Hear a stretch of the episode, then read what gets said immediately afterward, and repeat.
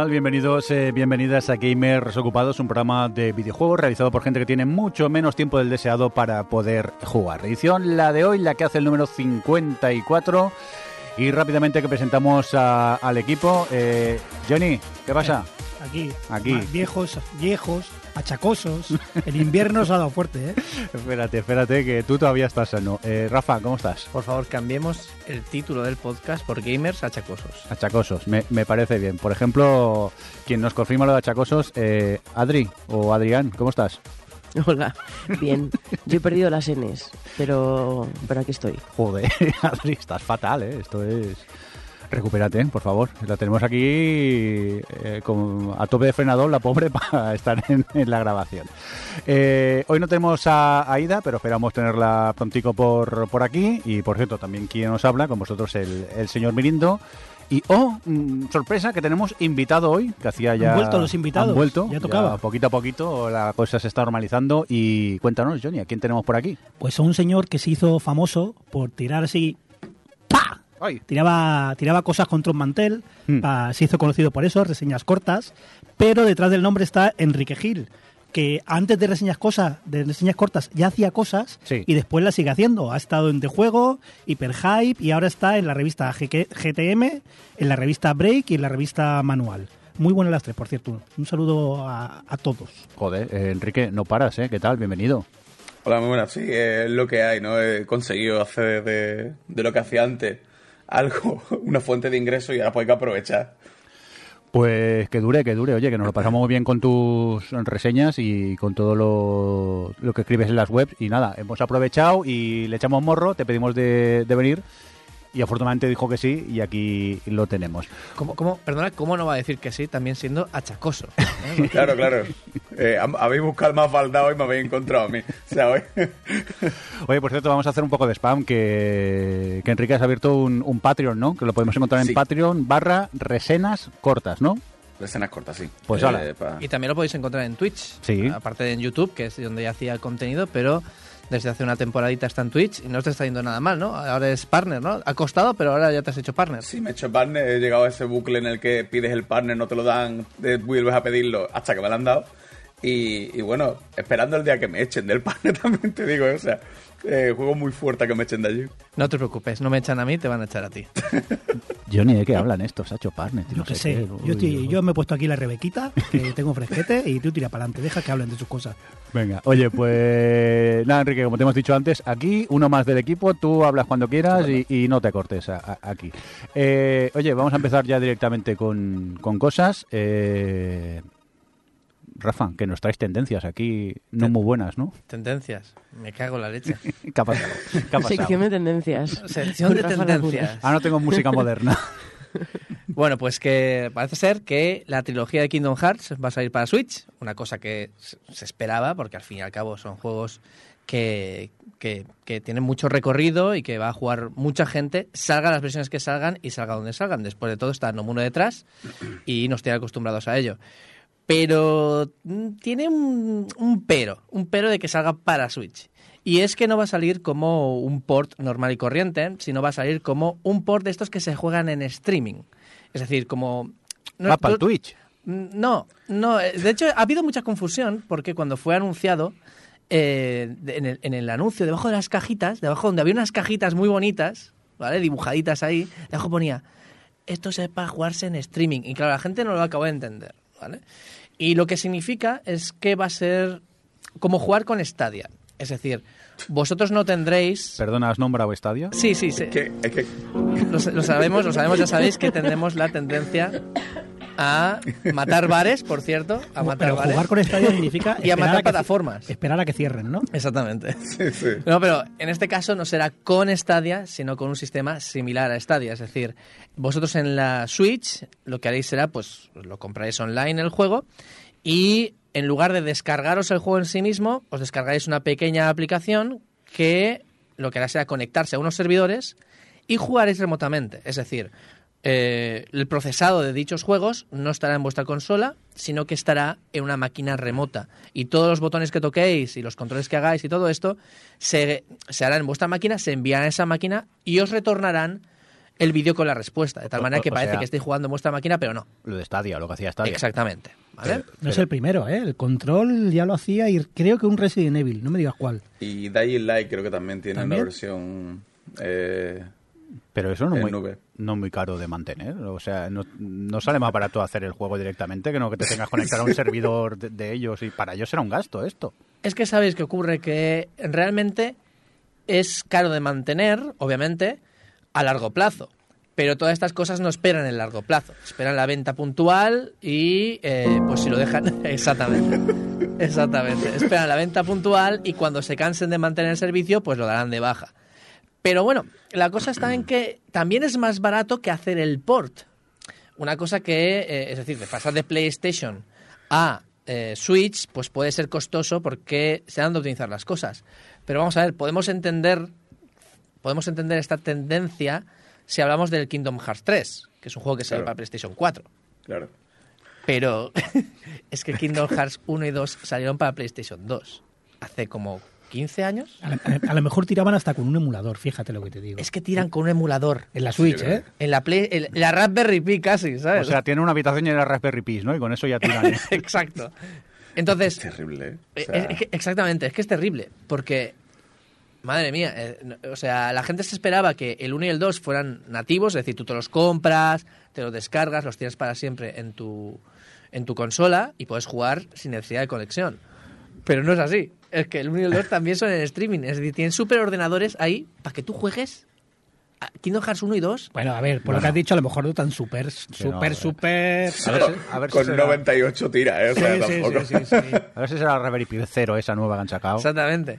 Pero eh, es esto, ¿no? Es esta tendencia quizás ya a... Y que, que yo lo puedo entender, porque al final, de hecho, se han, han salido, no han parado de salir eh, eh, rumores, ¿no? De juegos que van a salir en un futuro en, en lo de Nvidia, en este, ¿cómo era? Nvidia... El GeForce Now. ¿no? Eh, no, el GeForce, GeForce Now, ¿esto que es el GeForce mismo Now. servicio? Mm. Sí. el- el- este servicio de streaming, ¿vale?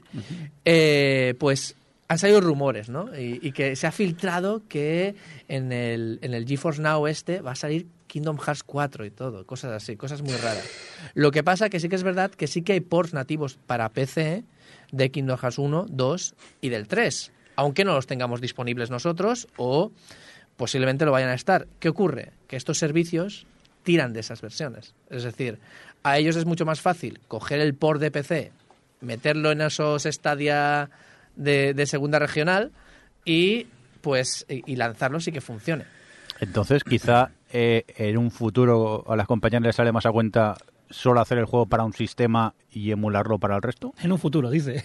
Exacto. Bueno, es que es que en esas estamos. Y yo lo veo lógico como desarrollador, lo veo lógico, como consumidor también lo veo una decisión hostias, mm, no muy buena, porque al final ya, ya tenemos esta tendencia de que todo es digital y no posees nada realmente. Incluso aunque no sea digital, no lo posees. Tú te compras un cartucho y a la mínima necesitas actualizaciones y demás porque si no vas a tener la, experien- la experiencia completa. Pero en este caso es que no, no tienes nada. Ellos cuando decidan cortar el, el chorro, cortan el chorro y ya te has quedado sin juego y te has quedado sin nada. Digo yo, eh, ante mi ignorancia, eh, tan caro sale hacer un port si tú ya tienes los assets con la versión original que lo estás haciendo, yo que sé, pasarlo de PlayStation a- a Xbox, ¿tan caro saldría?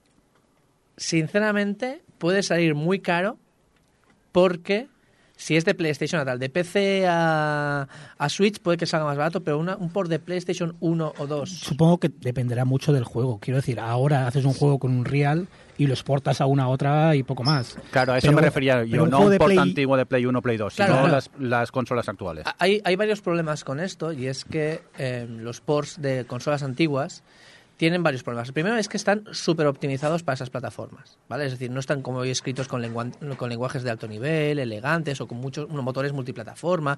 No están escritos de esta manera. Entonces, Vale, pues vamos a decirlo así.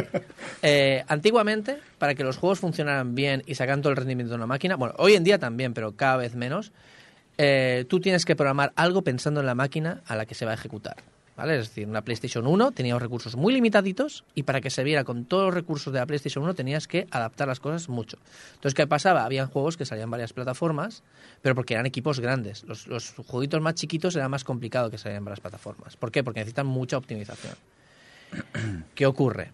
Pues que eso hace que esas optimizaciones las vinculen mucho a una plataforma y luego si lo quieres pasar a otra, incluso moderna, Uf, es complicado. ¿Por qué creéis que Nintendo hace emuladores en lugar de programarlo todo? Por pereza, porque sabe que va a vender igual, pero también porque hay un coste añadido de ingeniería inversa, de investigación y de muchas cosas del estilo. Y porque va a vender igual. O sea, lo vamos a, a dejar bien claro. Fíjate, yo pensaba que era hacer control P de control port y ya se hacía Exactamente, esto. exactamente. O sea Control, que- no, es control P y luego F12, ¿sabes? Es la técnica Sí, que la gente no sabe.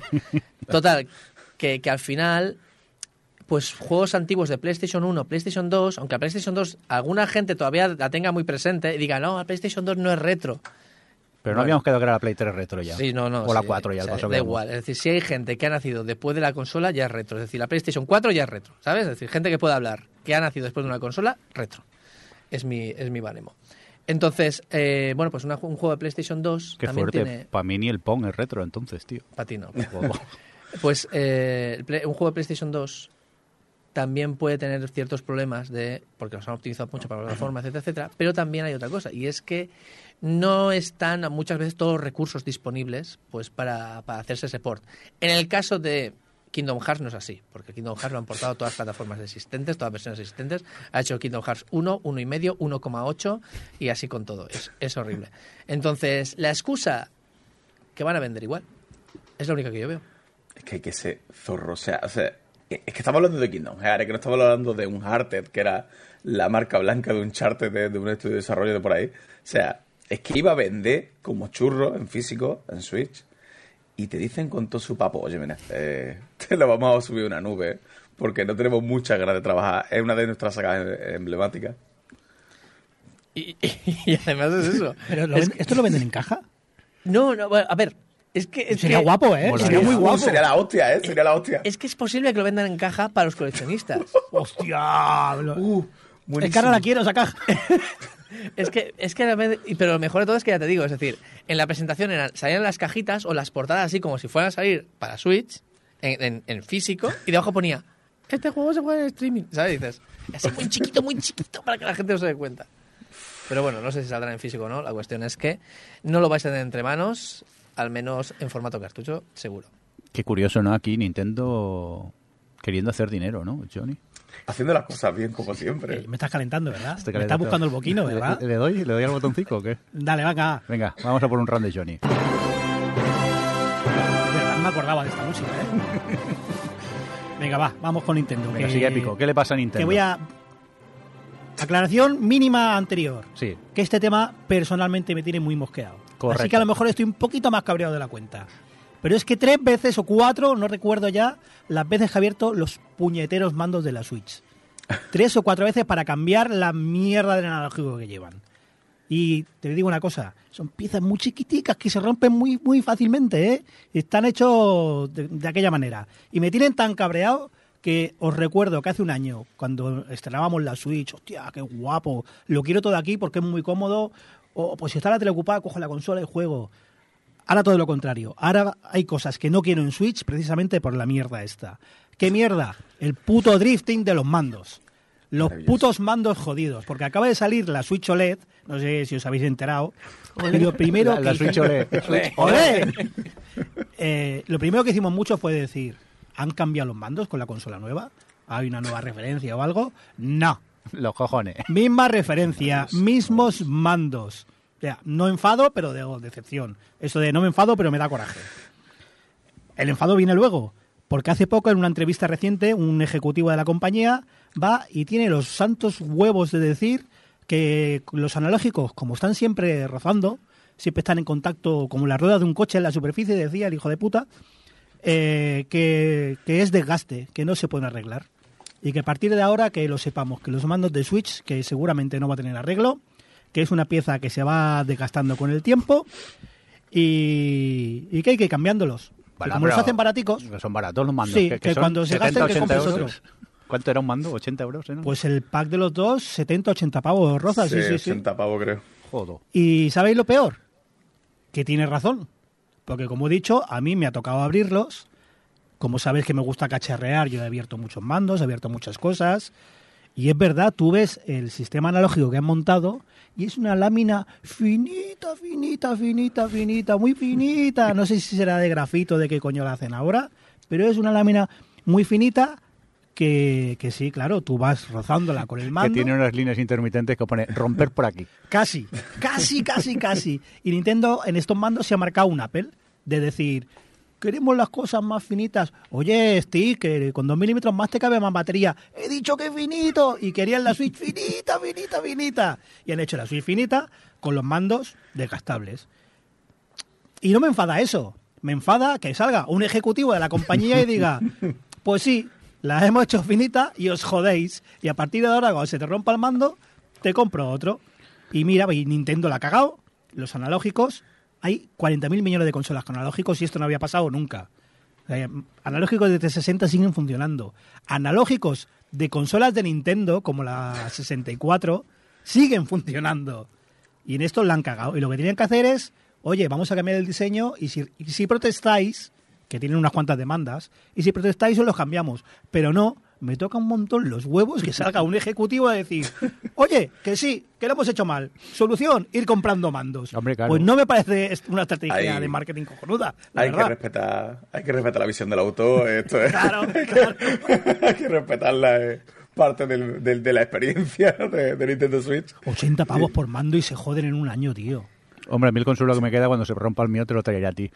Para que me lo arregles. ¿Sabes dónde te lo voy a meter, verdad? Bueno, pero... al, Imagina. al Blasphemous en su momento y me hacía un Billie Jean el, el- Mira, justo. el penitente. O sea, era terrible. Justo ese juego lo, lo tengo en Switch, lo empecé y con ese juego me empezó el drifting. Y abandoné sí. el juego porque es imposible. Claro, es que es muy medido. Claro, yo estaba, yo muchas veces decía, además yo no era consciente del, del, del esto, de- del drifting todavía. Y el penitente iba haciendo como así para el ladillo y digo yo, bueno, eh, a este señor qué le pasa, o sea, qué problema tiene con los bordes. Y era efectivamente que Nintendo eh, me estaba exponiendo su, su, su visión de cómo te voy a jugar yo a, los- a los videojuegos. Y fue muy bonito, ¿eh? Fue precioso, la visión del autor. Todos los juegos se convierten en Dark Souls. Con...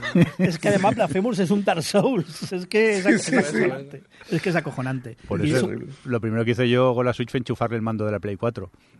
Para jugar, que es más cómodo directamente. buena solución, buena solución, me la Sí, apunto. sí. Sí, sí, eh, se sincronizan. Bueno, me tuve que comprar una piececita que valía 12 euros, me parece, un adaptador eh, Bluetooth. Y entonces es súper cómodo jugar con el, con el mando. Hostia, pues los mandos de la One son Bluetooth, a lo mejor lo pruebo, a ver si se enchufan. Sí, sí, sí. Mira, no- te hará falta una pieza, ya te diré cuál es. Pero que va, ya te digo, Yo me son compré 10 euros. Esto. Sí, mira, el, el ladrillo, el ladrillito ese que tengo El yo. mismo, ladrillito. Sí, sí. Y, y, y para adelante, ¿eh? Pero no está respetando la versión artística de Nintendo. Bueno, yo soy muy de, de echar por tierra la visión artística de todos los autores. O sea que cuando, cuando tengo que pagar 80 euros, la versión artística me da un poco igual. Correcto. Joder, es que encima son una pasta, tío. eh, 80 esos pavos, mandos, muy tío. caro. 80 pavos. Y todo, total, Encima- hechos de plástico 100%.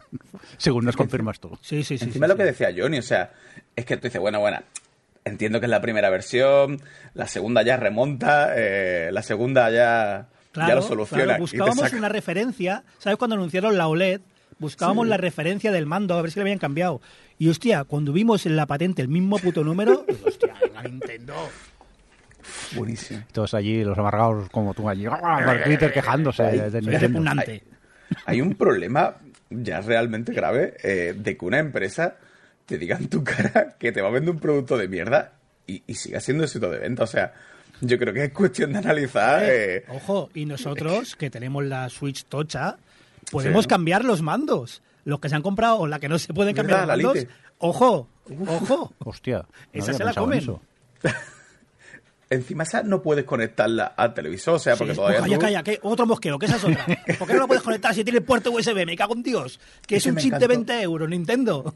Me encantó, no, porque la, la visión que tenemos de Nintendo Switch es que puedas jugar tanto en televisor como, como Un año les portátil. duró. Un año después. Eh, mira, me suda la polla a la tele, ¿eh? llevaos la a tomar por culo. Eh, maravilloso. O sea, soy muy fan de Nintendo, ¿eh? Venga, vamos a dejar este mini run. Hoy ha sido un mini run de, Pequeñito, de Johnny pequeñito. Pequeñico. Eh, Luego vienen más, ¿eh? sí, sí, porque joder, estoy viendo el guion y, tiemblo. Eh, Enrique, cuéntanos, eh, ¿qué está pasando en, eh, en Ubisoft?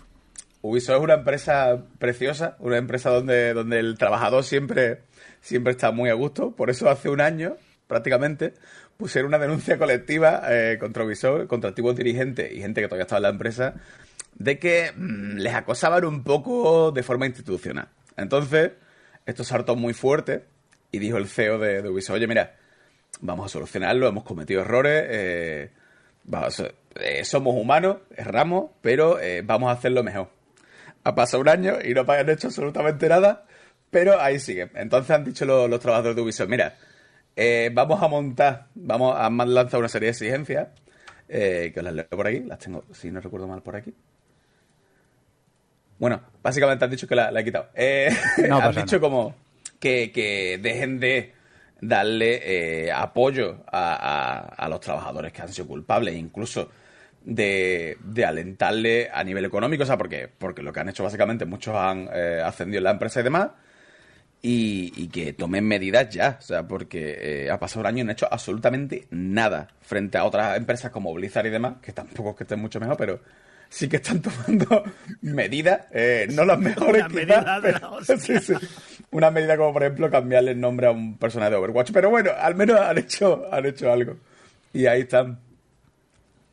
Es terrible, vamos. Eh, lo de Ubisoft es... eh, lo de Ubisoft. Además, me hace muchísima gracia con el tema de Ubisoft porque, claro, lo bueno que tiene Ubisoft es que Blizzard lo ha hecho peor. O sea, entonces, por eso, por ese, eso no- ese es el baremo que estamos midiendo. Es el baremo. Claro, claro, porque tú dices Ubisoft. O sea, yo hace poco me pregunté, digo, coño, ¿qué ha pasado con Ubisoft si también estaba en la mierda? Claro, como Blizzard lo está investigando un montón de organismos estadounidenses porque han eh, roto documentos, han hecho de todo. Claro, pues ha quedado como al lado. O sea, es como en plan, eh, la hemos cagado, pero como Blizzard es peor que nosotros, todavía podemos tirar un poquito más para adelante. La hemos cagado, pero no hay muertos. De hecho, de hecho, mm, sobre lo de Blizzard, es que se oía mucho en la industria, y yo lo he oído bastante, que esto escalaría. Es decir, eh, ha pasado en Blizzard y de repente todo el mundo va. eh, ahora es el momento. Va a pasar Sí. en todas las empresas. Va a haber una revolución aquí de los trabajadores. Va a haber Sí, sí. aquí no sé qué. No está pasando nada. Hace uno o dos programas que hablábamos de Blizzard y dije, ¿no había una denuncia también en Ubisoft? ¿Y dónde está eso? Pues ahí está. Eh, Claro, se ha quedado detrás de todas las noticias que hay. Claro. Claro, claro, es que es el problema. O sea, es que se ha librado porque hay gente peor. Es que es maravilloso. Es como, bueno, es lo que tú decías, Johnny. eh, yo no he matado a nadie. O sea, primero que se Pero ocupen te digo más, en dos años, lo de Blizzard no se acuerda nadie. No, Ahí no, está, no. es que el público olvida pronto, tío. Claro, y más con el bombardeo de noticias y de mierda. En dos años, Sí, sí. pues como el PP, "Oh, ¿ha pasado algo? Eso es el pasado.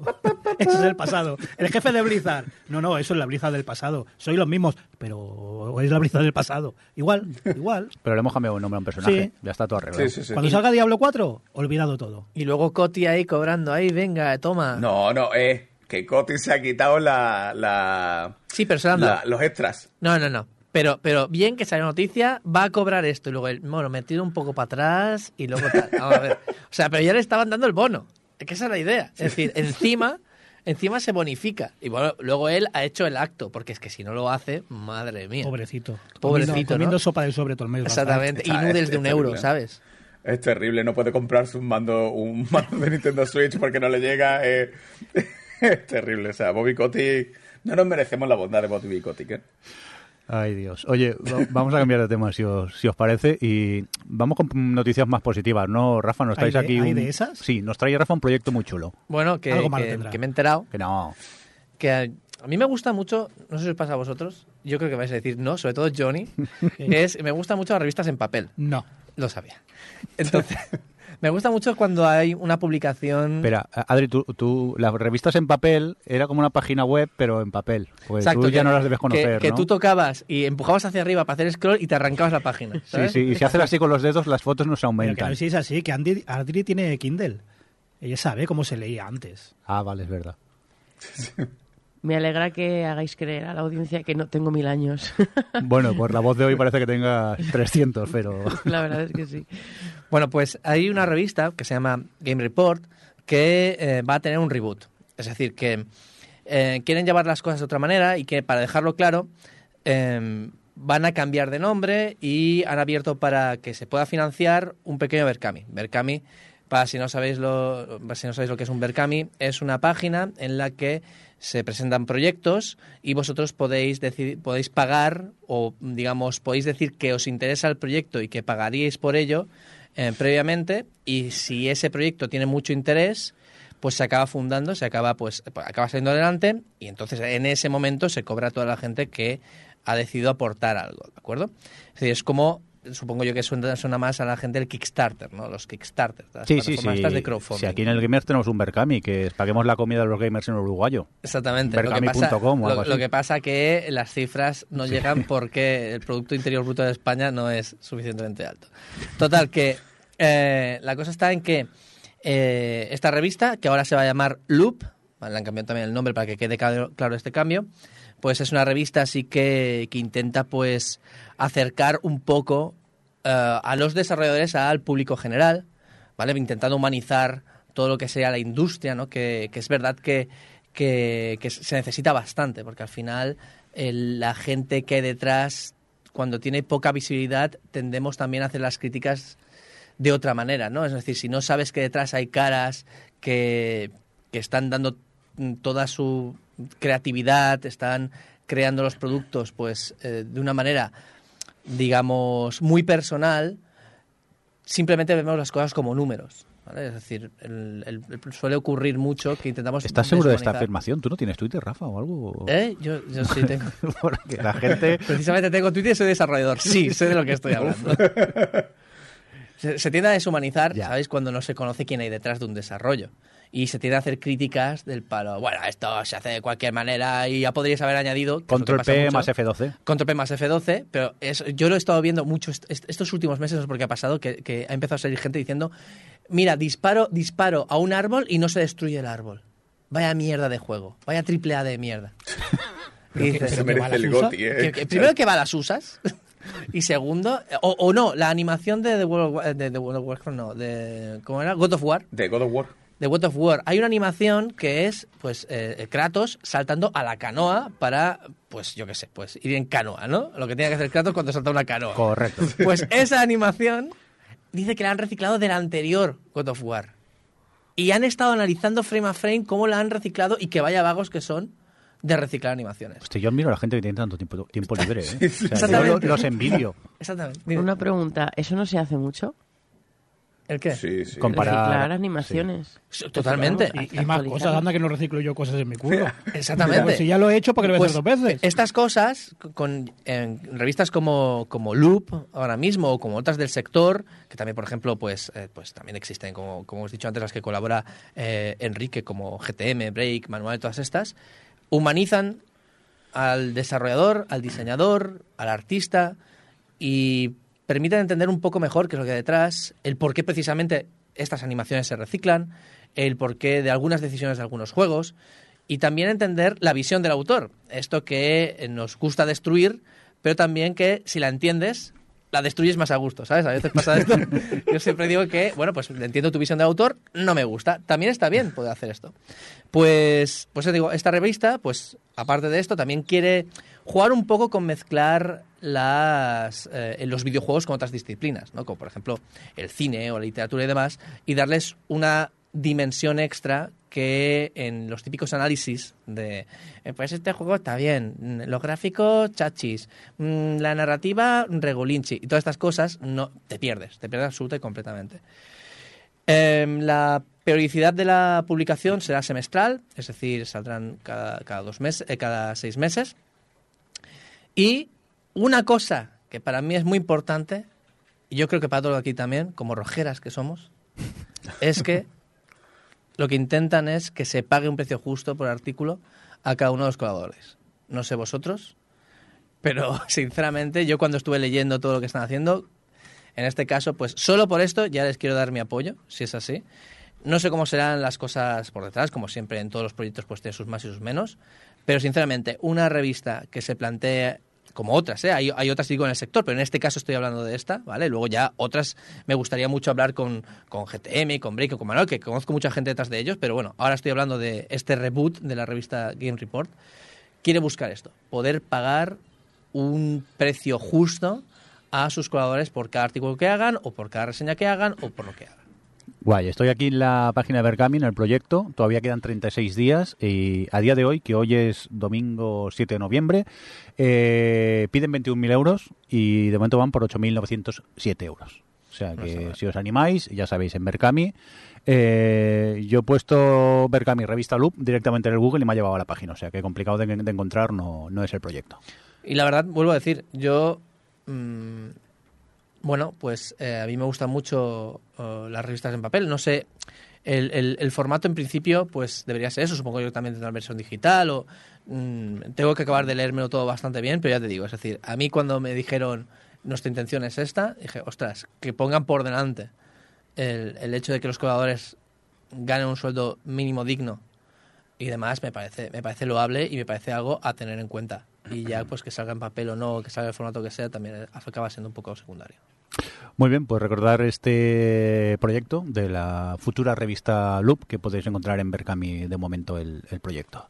Eh, venga, Johnny, sal del, del Está- banquillo. Estaba empanado, ¿o ¿qué? Vamos contigo otra vez. Otro, otro run. ¿Necesitas alguna música o algo? ¿Tú te acuerdas hace... Uf, es que somos muy mayores. ¿Tú te acuerdas de un programa llamado Caiga quien caiga? Hombre, claro. Y el curso de ética periodística, Sí, vamos a plagiarlo, ¿te parece? sí, hombre, ¿y dónde saco la música? Venga, ta- la pones en pospo. No, si la tengo aquí ya. Ah, venga, Está todo ¿cómo me bien. conoces, Truán? Uy, qué responsabilidad con esta música. Venga, vamos para allá. Resulta que me he enterado. Vía- del bombín. Venga, vía Mixio, me he enterado. En México Sí. ha pasado algo. Ha pasado que lo- los narcos, lo- Hmm. los que reparten la drogaína y la droga porro, eh, ahora están reclutando, ¿cómo reclutan a gente? Antes se buscaban la vida y luego llegó el futuro y se metían en chats. Y ahora, ¿cómo reclutan a gente, sobre todo a menores? Con los juegos online. Se conectan a juegos online, se hacen Sí. pasar por niños y capturan a otros niños para que trabajen para ellos. ¿Vale? Y esto en México, Hmm. no sé si lo sabéis, es un problema grave, porque hay un problema un poquito tan de aquella manera con la Un drogaína. poquito no, jodido, muy jodido. Pues eh, el presidente, López Obrador, el presidente de México, ha dado un pequeño, un, discurso in- institucional, ha dado un pequeño toque de atención a los padres. Y literalmente, en el primer párrafo de la, de la noticia, dice, el presidente pidió a madres y padres de la familia limitar videojuegos violentos a sus hijos, ponerles atención y pasar más tiempo con ellos viendo lo que hacen y viendo a qué juegan. El presidente, sigue la noticia, la hago literal, no busca prohibir nada. Solo llama la atención a las familias para actuar de forma responsable y no aparcar a los niños delante de las pantallas.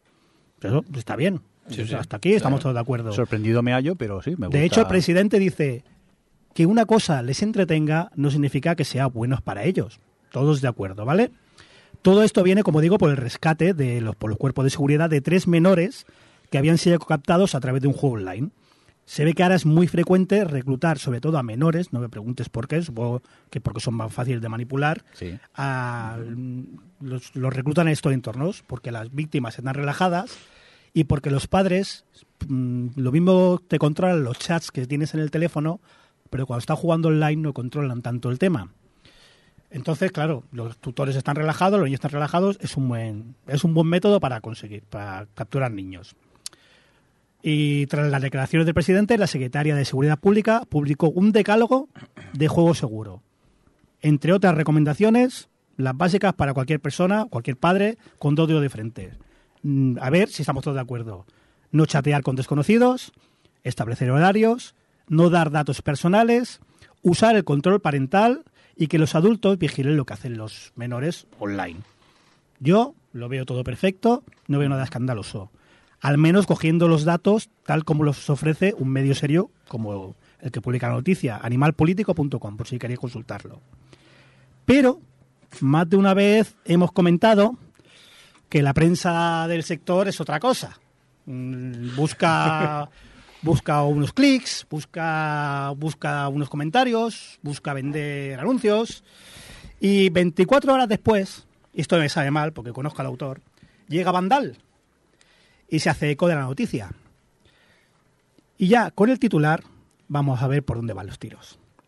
Madre mía, El presidente de. México contra los videojuegos.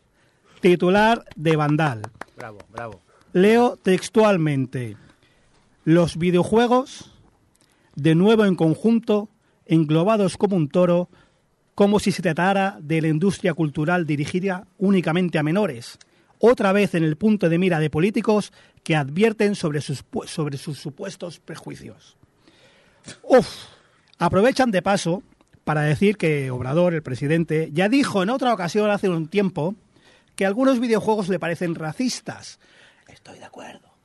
Vaya, qué Y- sorpresa. Y, justo después indican, y cito, literal publicado en Vandal. En ningún caso señaló la responsabilidad de los padres y los tutores en atender a los contenidos de videojuegos o de cualquier tipo a los que acceden a sus hijos. Y uno podía pensar que Fran, que es el que escribe el texto, lo mismo estaba cegado por el amor a los videojuegos, que ya sabemos que pasa mucho, que cuando un estudio dice que los videojuegos son buenos, todo el mundo se agarra a él. Y cuando otro estudio dice que son malos, todo el mundo dice que eso no vale. Siempre hemos defendido aquí otra cosa, pero bueno. O también puede ser que Fran no haya leído todas las fuentes o no haya visto los vídeos donde el presidente habla, porque pasa mucho que cuando alguien critica algo que nos gusta nos ponemos muy a la defensiva. No queremos ver los puntos negros. En este caso, le recomendaría al autor profundizar un poco en el tema, ponerse en la piel de los protagonistas en México y titular El presidente mexicano advierte, ojo con los videojuegos sin supervisión en menores, que pueden ser peligrosos.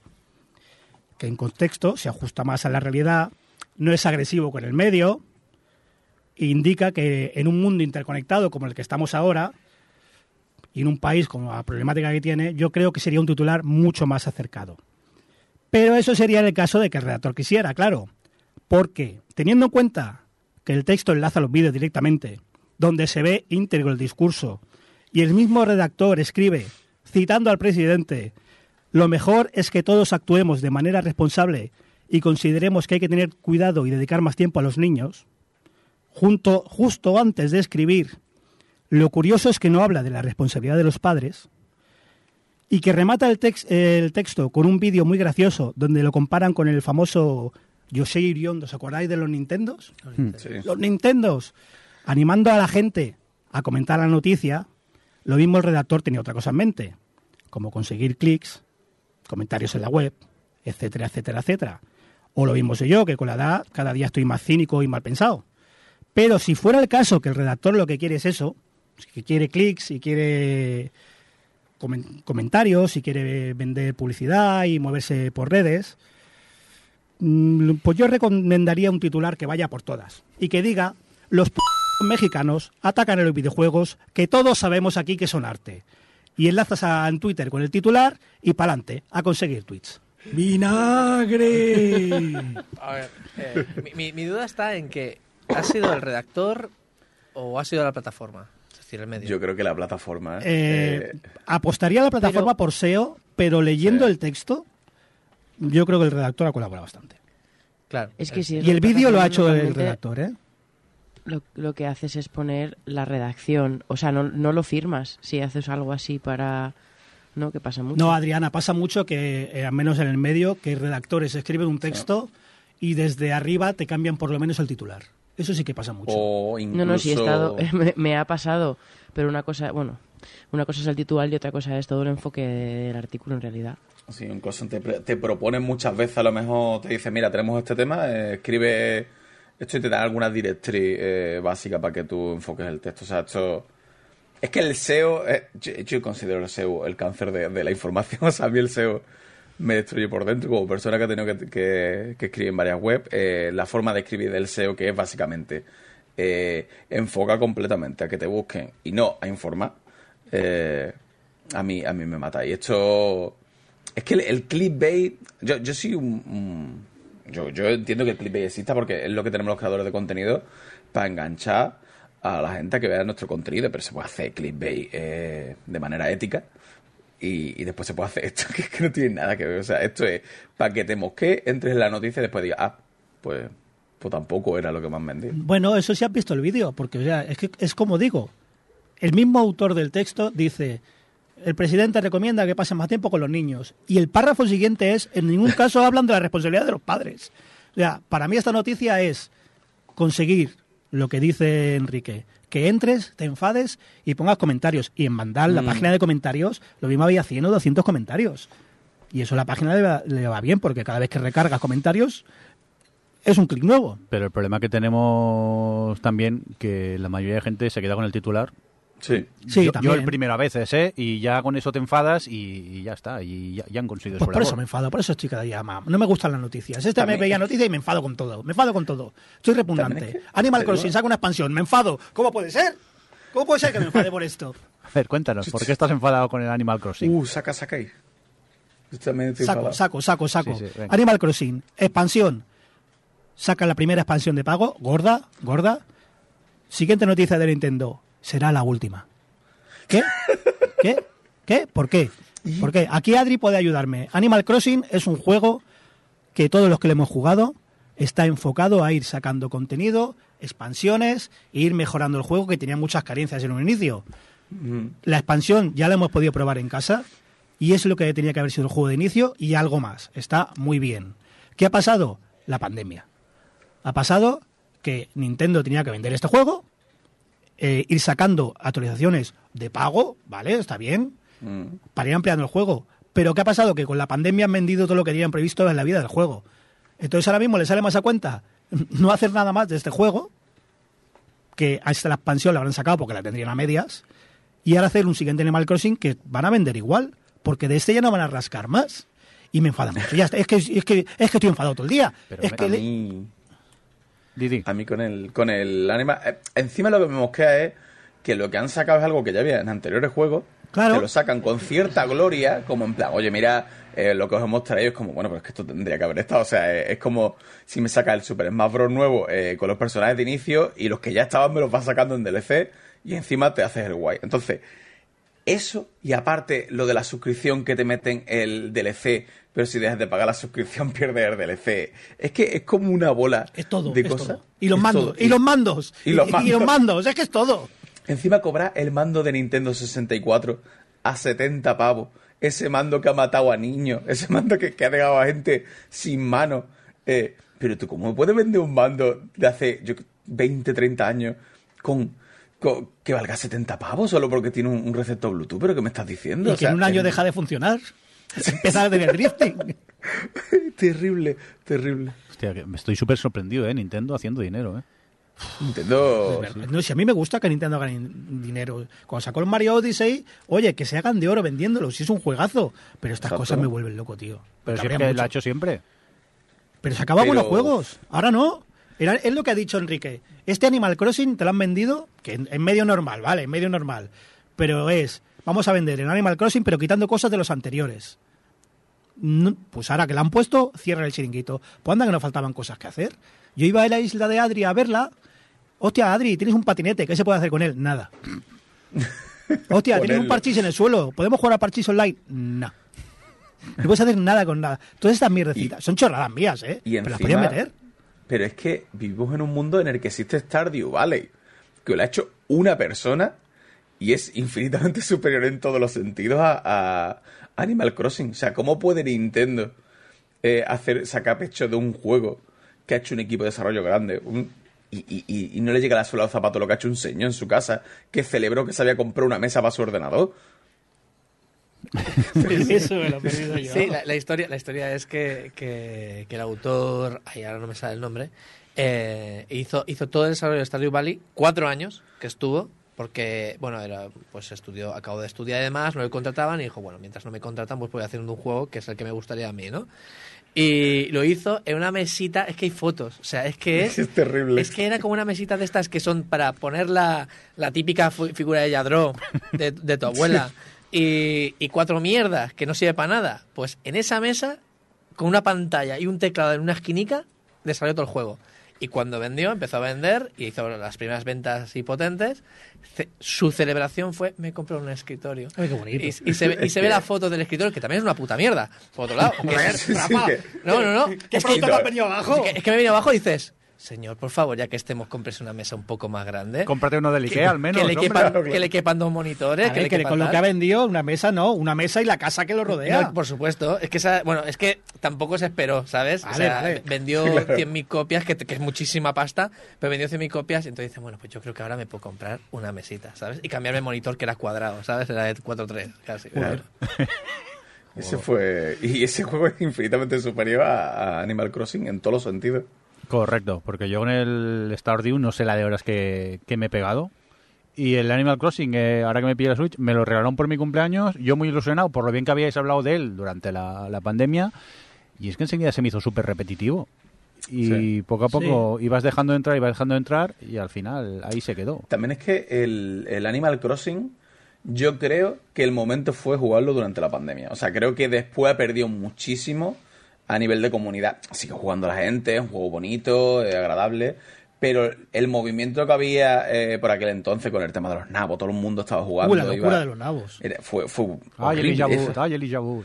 Es que había grupos de tele, esto lo comentaba yo en una reseña, había grupos de Telegram de gente eh, como si fuese el lobo de Wall Street, pero con nabo, ¿eh? fue terrible, o sea, eh, el Beggy Movement, que lo llamé yo, pero terrible, terrible, y, pero ya se ha perdido un poquito eso. Pero se ha perdido porque Nintendo lo ha dejado perder, porque va sacando parchecitos Sí. cada tres meses. Hubiera salido ahora y no hubiera tenido todas las ventas que ha tenido porque eh, en aquel momento la gente lo consideró su manera de socializar. No podía salir, Sí. no podía hacer nada y era su manera de socializar. No te lo pasabas bien con el juego, te lo pasabas bien con la gente dentro del Pero juego. eso Pero pasa en el 90% de los juegos Pero online. si, si luego online no podías hacer nada. Ibas a las Sí, islas pero- y ¿qué podías hacer? Nada, es lo que decía. Nada, hablar y decir, Ay, mira cómo la tengo en la casa, ya está. Pero es que precisamente, como puedes hacerlo Pero- con el 99% de los juegos online, ¿para qué vas a meterte en Animal Crossing? ¿Para qué? Adri, que decías algo. No tengo fuerzas para defender al Animal Crossing, pero están aquí tres personas que no les gusta aparentemente jugar al Animal Crossing. Eh, o sea, es que es como, entiendo lo que decís, que pueda resultar repetitivo, entiendo lo que decís de que es verdad que durante la pandemia eh, fue la forma de socializar de mucha gente, pero los anteriores Animal Crossing también han sido muy exitosos y han generado una comunidad, sobre todo de la gente que le gustan las cosas que caracterizan al Animal Crossing, que es coleccionar cosas bonitas, eh, decorar tu casa bonita. O sea, toda esa comunidad existe y sigue siendo súper fuerte en, en el New Horizons y... Y es cierto que hay un montón de gente que se metería en Animal Crossing durante la pandemia, que buscaba una- la experiencia concreta de lo que es estar en un juego online, pero no es el grueso de la gente que le gusta jugar al Animal Crossing ni, ni al, a lo que yo creo que va dirigido el Animal Crossing. Y, pero vamos, que y estoy de acuerdo con lo que decís, que al final el DLC que han puesto ahora, eh, yo soy la primera que cuando lo estaba viendo el vídeo digo, pero melones, que esto es, ya estaba en el antiguo Animal Crossing, tampoco vengas aquí a... Pero, pero precisamente todas esas cosas no son cosas que potencian el online, son cosas que potencian lo que realmente es el Animal Crossing. Entonces, no sé, creo que, que, que sí, que bueno, que se ha beneficiado del, de la pandemia en, esa, en ese aspecto del juego, pero no creo que sea... eh, no creo que sea el objetivo final principal en cual ha sido del Animal Crossing. Y estoy totalmente de acuerdo contigo, pero totalmente de acuerdo. Yo no lo tengo, yo sí que tengo todos los anteriores y me han gustado mucho desde... No, no llegué a jugar al de Nintendo 64 porque fue un producto para Japón exclusivamente, pero desde la GameCube, eh, que me flipó la idea y, y- y lo jugué muchísimo en la GameCube y demás, y luego todos los demás Animal Crossing, que es verdad que los he tenido, ese juego un poco por encima y demás, sobre todo porque me los he comprado de segunda mano, posteriormente todo esto. Lo que pasa, el problema aquí es que conozco esa comunidad y demás, pero no es tan grande como lo que ha venido gracias a la pandemia. Es decir, la comunidad de Animal Crossing es enorme, pero no es tan grande como todo lo que ha llegado a vender, que es lo que decía Johnny, todo lo que ha llegado a vender durante la pandemia, que les ha hecho decir a Nintendo, pues chic chac curado, ¿sabes? Es decir, ya no tenemos que seguir expandiendo el mundo para que la gente se mantenga viva aquí Exacto. dentro y demás, porque ya hemos llenado el cupo de todo lo que íbamos a ganar, lo mínimo que vamos a ganar, y es lo que ha hecho realmente que Animal Crossing, la expansión esta, sea lo que es. La última expansión y simplemente añadiendo las cosas para que no digas, este ha sido en el fondo el Animal Crossing más vacío de contenido que, que ha habido. Y, y ojo, eh, no, es, no solo eso, sino que encima el, el, realmente el DLC que más apela a la comunidad más heavy del Animal Crossing es el que es de pago. Eh, que es el este que es el de que puedes des- mm, que de repente se han inventado no sé cuántas islas y puedes decorarlas dependiendo de eh, eso es realmente lo que apela a todo ese core de gente que se dedica a que bueno pues supongo que si habéis jugado a los anteriores lo sabéis no que eh, la gente que hacía sus propios diseños que se ahí en Pinterest y en, en Instagram y en un montón de foros la gente intercambiaba un montón de pues bueno de sobre todo una comunidad de artistas eh, y ese el DLC de pago es el que realmente han dicho vamos si queremos queremos capitalizar, ya solo nos queda capitalizar un poquito más a los artistas que utilizan Animal Crossing para eh, dar rienda suelta a su a su creatividad, que no creáis que yo que estaba yo defendiendo aquí a Nintendo, ¿eh? pero solo estaba puntualizando que vosotros tres en concreto tiene pinta de que nos gusta mucho el Animal Crossing por cómo habláis del Animal Crossing, pero, pero No, ya mí- está. o sea. A mí me gustó, no me enganchó, pero yo es que hay una cosa, ya no solo con Animal Crossing, con Animal Crossing ha quedado patente, y ya, pero con Nintendo en general, que Nintendo no sabe crear comunidades, o sea, las comunidades de Nintendo subsisten por la pasión de ellas mismas, o sea, la gente de Animal Crossing eh, es la comunidad de Animal Crossing no porque Nintendo haya eh, hecho un, un ejercicio activo de mantener esa comunidad. Le pasa como con el Super Smash Bros. O sea, los- las competiciones de Super Smash Bros. Nintendo ni siquiera las patrocina eh, absolutamente nada. Entonces, claro, está muy bien y siempre va a quedar el nicho de jugadores de, de Animal Crossing que han jugado siempre, pero Nintendo no ha hecho absolutamente nada porque el resto de jugadores que hemos entrado nuevos a Animal Crossing nos quedemos. O sea, ha sido como en plan, bueno, ya hemos vendido lo que decía Johnny, a chuparla. O sea, pues ya, ya, ya hemos hecho lo que debíamos. Y no han hecho a nivel de participativo ningún tipo de evento eh, más allá de, de lo que es el propio juego. O sea, no, no ha trascendido absolutamente nada. Y al final Animal Crossing eso se ha quedado para su nicho y todos los que habíamos entrado nos hemos ido a otro juego porque no, no nos han sabido enganchar eh, de ninguna forma. A que Nintendo ha llegado ahora al, al 1080. Al 1080 ha llegado ahora. No le pidas que llegue el online, que también es nuevo para Claro. esta gente. O sea, Yo recuerdo conectarme a las islas de amigos, no de desconocidos, y ya era un mundo. Ya la- el chocho que hay que montar para ir al aeropuerto. ya- no era. Era bonito, pero no era amigable. No era amigable mm, tratar No, con era un, cosas. era un coñazo cada vez que tenía venía, estabas en una isla y venía alguien, tenía que pararse todo el Claro, mundo de claro, jugar para que cosas. llegase. Era, era- pero, pero de todas formas, Enrique, entiendo lo que dices, ¿eh? Pero mm, ¿no crees que a lo mejor para, o sea, que, que y lo que decís en general, que entiendo que la pandemia es que no solo es que mm, o sea, lo que ha hecho ha sido desvirtualizar un poco en realidad, porque ¿no Mm. crees que si, si hicieran cosas al juego para captar a toda esta gente que durante la pandemia se ha unido, sería cambiar demasiado el juego? No lo sé, ¿eh? me pregunto. Si, si realmente lo que ha hecho todas estas ventas es desvirtualizar y un montón de esa gente ha llegado al Animal Crossing, le ha dado lo que le tenía que dar en ese momento, pero realmente no es un juego que, que, que lo que le estáis diciendo, ¿no? que en otro contexto eh, habría apelado a esa gente o que o, o tienes que cambiarlo mucho para que esa gente se, se quede. No lo sé, ¿eh?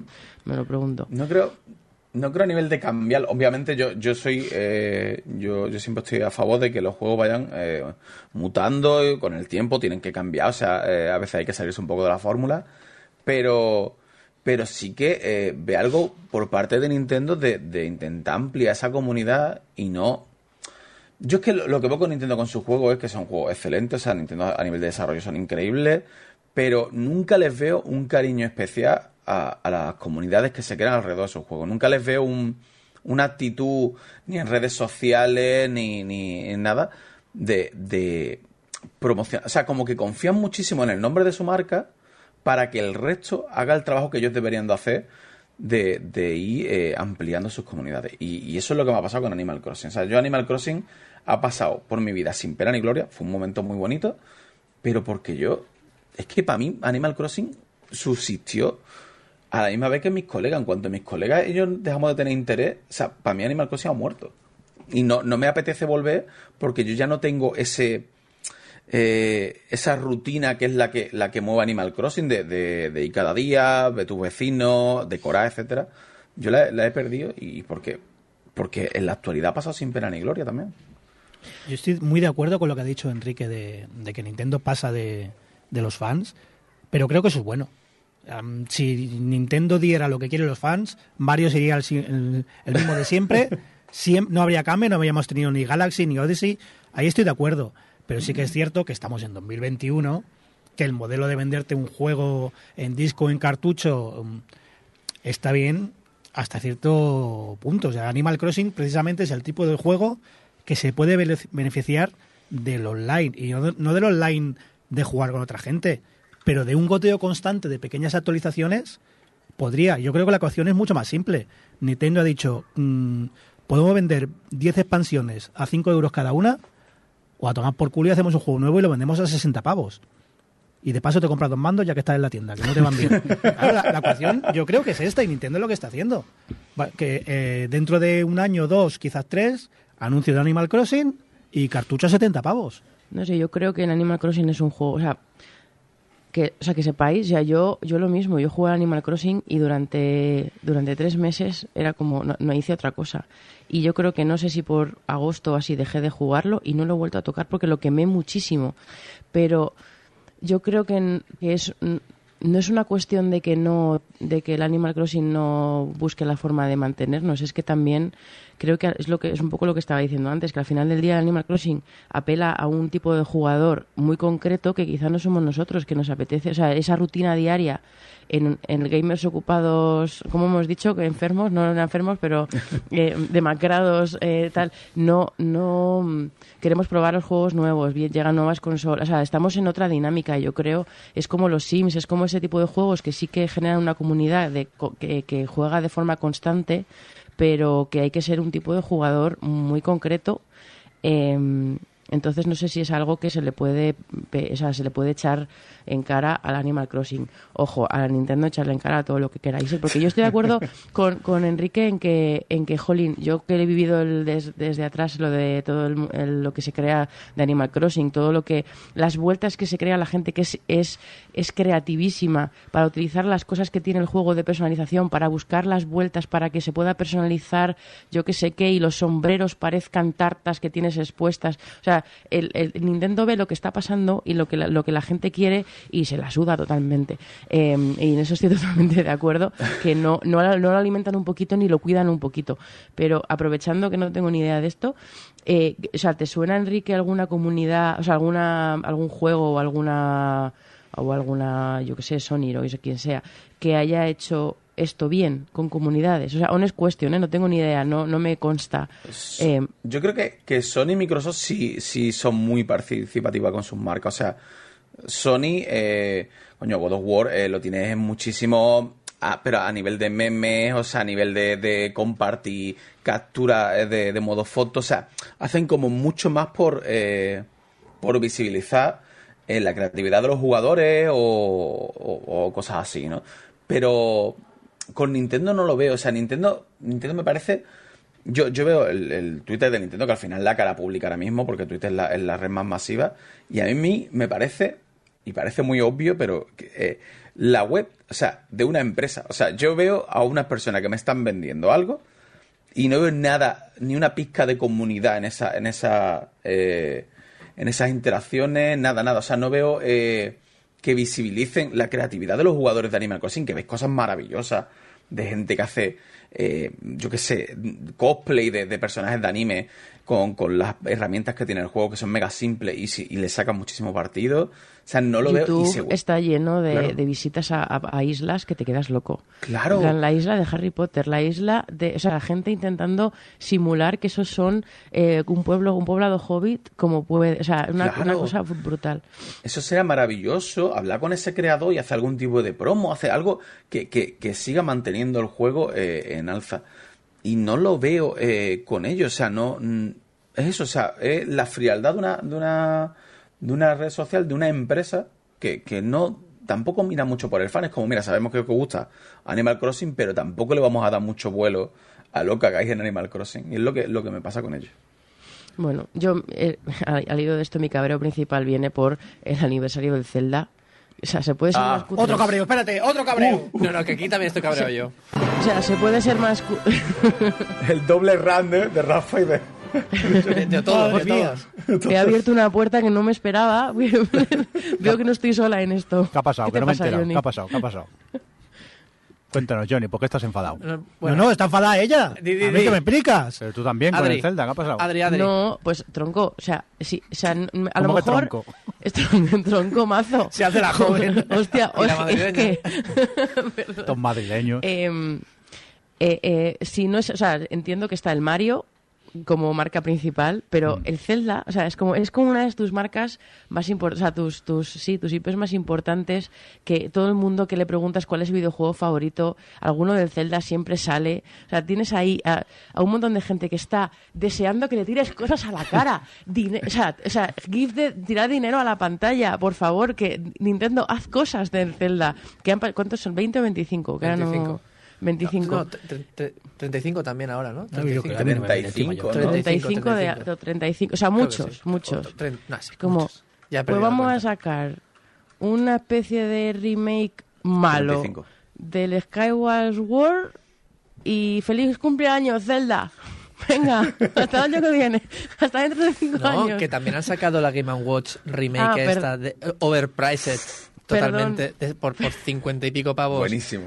Que, que, que obviamente limitadísima, como la del Mario. Eh, esto es limitado, tiempo limitado. Y luego las tiendas de, de electrónica varia, de estas como el Media Market o, y ya de videojuegos, apiladas. Están apiladas. La gente ahí reservándola, vendiéndola ya de por adelantado en eBay por 200 euros, porque como yo tengo 10 se van a agotar. Pues o sea, se han metido, se han metido por, por vamos. Pero hay que ser zorro. Me dio mucha Va. vergüenza ajena cuando lo pusieron en el Twitter, en plan, hoy es el último día para comprar eh, Claro. Mario, no sé qué 3D. es Como... Pero tú dices, vale, me lo, me lo limita las versiones físicas, bueno. Claro, venga. claro. Pero la digital, zorro, ¿dónde va? Pero- Enrique, pero- Enrique, que Nintendo se agotaban los PDFs. sí, los Acuérdate manuales. de ese. Los manuales en PDF. La guía, en el, en el Club Nintendo había guías en PDFs que se acababan. Exacto. Si la Terrible, cogían 100 terrible. personas ya no había más. Terrible. es que, es que, es que es una fantasía, ¿eh? Es una fantasía. Ay. Y encima. el Pero me han Zelda- regalado por mi cumple los manditos estos del Skyward Sword. Zelda, los, azu- los azulitos. Se van a romper. No los toques. Para, romper, para que No los una- toques. son muy Enmárcalos, monos, son muy monos, pero dentro de un Sí, año sí. ya. Sí, lo- no, pero es que mira, lo del Skyward World que es un, un- un remaster de mierda, ¿vale? O sea, que le es que es quitaron de las bandas mierda, es muy fuerte. Y encima, como claro, como tú juegas, con la mayoría de gente no, no, no, no le dan ataque epiléptico y juegan con, con los botones, encima el Link iba como chetadísimo y, y- y atacaba muy fuerte eh, porque, porque estaba al medio el timing de- del ataque. Eh, aparte de eso, después te sacan el, el Ocarina of Time en la consola digital Oh. y tiene, eh, y va como la mierda. O sea, es que, es que, o sea, es como decir, mira, está, porque Mario y Link, eh, o sea, están aquí, ¿vale? O sea, Zelda y Mario son los dos pilares fundamentales de esta industria. Y, y- y se están cagando en ellos. O sea, es, es impresionante.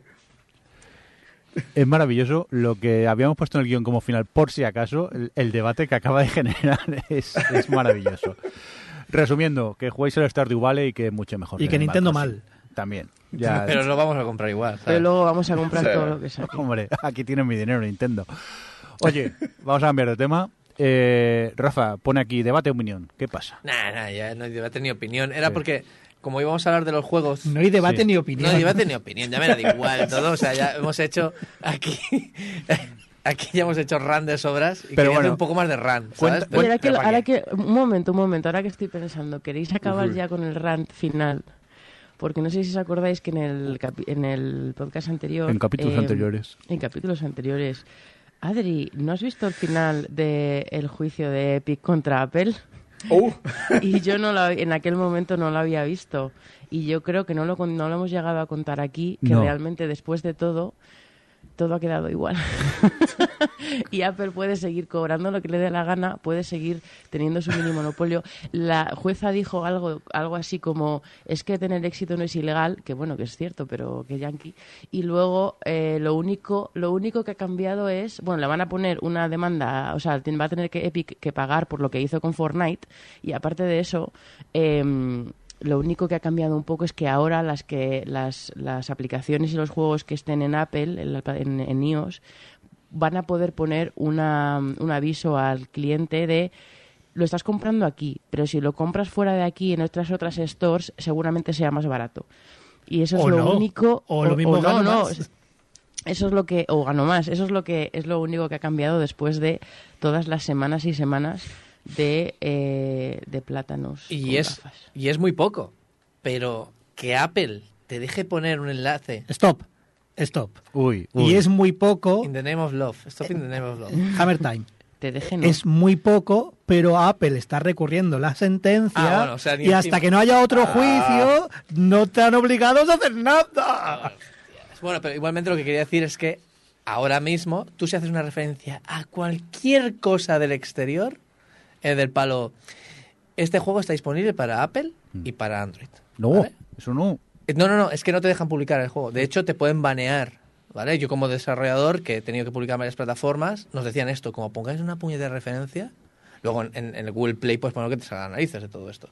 Pero también no solo afectaba esto, también afectaba, por ejemplo, si los de Epic tenían en su tienda también el juego, te podías comprar cosas por su por fuera, no podías poner referencias externas. A no ser que sea Netflix. A Netflix le dejan. No, no, pero claro, eso es lo de siempre. A mí me decían, a mí me decían, no, no, no, por aquí pasa todo el mundo. Y decíamos, ya, ¿y, y Amazon?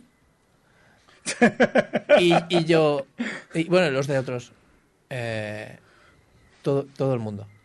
Sí, sí, y no, sí. me, no me contestaban. Así que dices, pues bueno, yo no soy todo el mundo, parece ser. Hombre, es que tú no eres rico, Rafa. Entonces eso, eh, eso te rebaja muchísimo a nivel de, de planteamiento. Eres rojo. Asúmelo, eres También, rojo. demasiado. Claro. Eres rojo y quieres humanizar al desarrollador. Anda y vete a tomar por saco. ¿Qué haces en esta industria, Rafa? Vete por ahí. No, no, ya, ya vemos. Venga, va, que nos estamos dispersando ya con lo de Apple y, y esas cosas. Eh, vamos a por los jueguitos.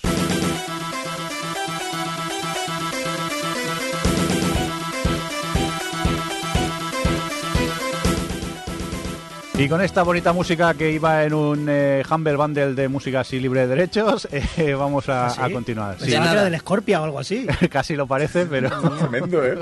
No, no, pues había un pack súper chulo, no sé cuántos, eh, iba a decir CDs, bien por mí, pero vamos, un huevo de música que está muy bien para aprovechar. De Eh, nada, síganme para más James Balders. Venga, eh, sí, es verdad, porque aproveché tu, tu enlace.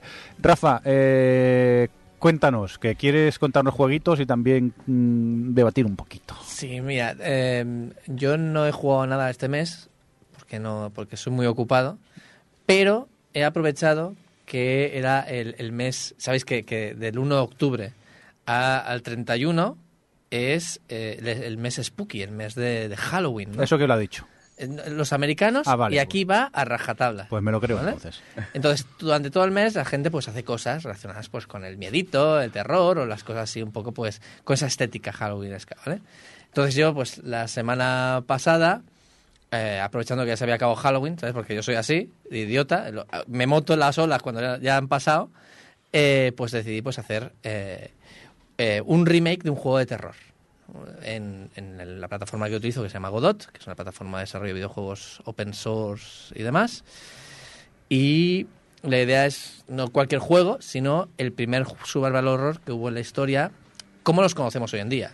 Pues, pues digamos, eh, fu- fue el que introdujo esto de, sobre todo los, los fondos, ¿sabéis cómo el- los primeros Resident Evil que eran fondos dos dimensiones, personajes tres dimensiones encima y se movían como si fuera todo en 3D y demás para ahorrarse recursos y falsear un poco? Pues, pues es el juego que inspiró a todos estos, ¿no? Que es Alone in the Dark, que es un juego del año 1992. Juego, Entonces, pero si estaba yo en el instituto todavía. pues, pues yo no sé, no- yo no, yo no sé dónde estaba, pero lo jugué y creo que no tenía edad para jugarlo porque en aquel entonces me dio medito y ahora Es que da- risa. daba yuyu en su Da- momento. Daba yuyu, daba yuyu. Sí. Y el tema es que analizando este juego para rehacerlo, obviamente no entero ni nada de todo esto, era simplemente pues como, como hilo, como hilo de eh, una pequeña serie de vídeos que, de directos que hice. eh, analizamos el juego en profundidad, al menos la primera pantalla, porque obviamente es un juego bastante grande y no da tiempo a hacerlo todo, pero con la primera pantalla aprendimos muchísimo. Una de las cosas que aprendimos es que todo es mentira. Que esto yo vengo diciéndolo siempre en los juegos, todo es mentira. Pero en este caso, Vivimos en Matrix. Vivimos en Matrix, efectivamente. Y en el 92 vivíamos en una Matrix muy de mierda. Porque era todo mm, muy... Sí, que, que la de ahora es genial, ¿eh? Bueno, sí. Llevamos pero, unos años. pero ahora tenemos Full HD incluso en, en la Switch. Pero bueno, eh, en aquel entonces... eh, eh, claro, fue el primer juego, fue el, el- juego, el juego que abrió este género de survival horror, con em, fondos dos dimensiones, personajes y objetos en tres dimensiones, todo esto, en unas máquinas, en el año 92, en unas máquinas que literalmente eso era magia. Lo que hicieron fue espectacular. Es un portento técnico. Es que yo lo estaba explicando y estaba explicando el contexto en el que se dio y claro, la gente flipaba y dijo, ¿esto es del año 92 y funcionaban esas máquinas? Es, es increíble, ¿vale? Pero ¿qué es lo que pasa? Vuelvo a decir, todo es mentira en el sentido que, eh, claro, yo hice todo el modelado 3D del escenario, intentamos ser arquitectónicamente, entre comillas, lo más precisos posible. Pusieras donde pusieras la cámara, no coincidía con nada de lo que tenían ellos, ni haciendo trampas, ni haciendo... mm, No, no coincidía, era horrible, ¿vale? Poder o sea, y, lo intentamos de todas maneras y no coincidía nada. Hicimos algo muy, muy, muy aparente, es decir, que sí que tenía todo el, la estética y el rollito de- del juego, obviamente eh, intentando que no venga EA, que creo que es EA la que compró la empresa, Games y me cierre el canal y me cierre la vida por temas de inf- infringir el copyright. Así que eh, me tomé mis licencias, como por ejemplo los personajes son los personajes principales son el- la protagonista da miedo de verdad porque es horriblemente fea. Pero el prota no era un vasco. El prota, no, pero ahí podías escoger. Mira, ¿no? mira, podías escoger una protagonista masculina, un protagonista masculino o una protagonista femenina. Y, y la verdad es que en, en aquella época yo recuerdo que era muy pequeño y, y me sorprendió que podías escoger. Es la misma historia, exactamente igual, pero ya en aquel entonces podías escoger. Y yo escogí, pues, para rehacer a la protagonista femenina y me salió fatal, pero porque también lo hice un poco queriendo y deprisa y corriendo, ¿no? Bueno, pero a lo que yo vengo, aparte de todo esto, de que es un juego muy interesante y que os recomiendo que a todos los que os interesa la historia del videojuego lo juguéis, Alone in the Dark de 1992. Tiene unos planos muy chulis. Tiene unos planos, unos planos de cámara brutales, tiene una, eh, una ambientación brutal. La historia es, bueno, la historia está ambientada en el mundo de Lovecraft, ya sabéis, Tulu y todas estas historias. Y, ostras, es increíble, salvo porque ha envejecido muy, muy mal. Ha envejecido muy mal, tiene controles de tanque, ya sabéis cómo son los controles de tanque, es decir, tú giras, rotas al personaje y das hacia adelante a la dirección la Hostia, como la vaya. del crimen. Exactamente.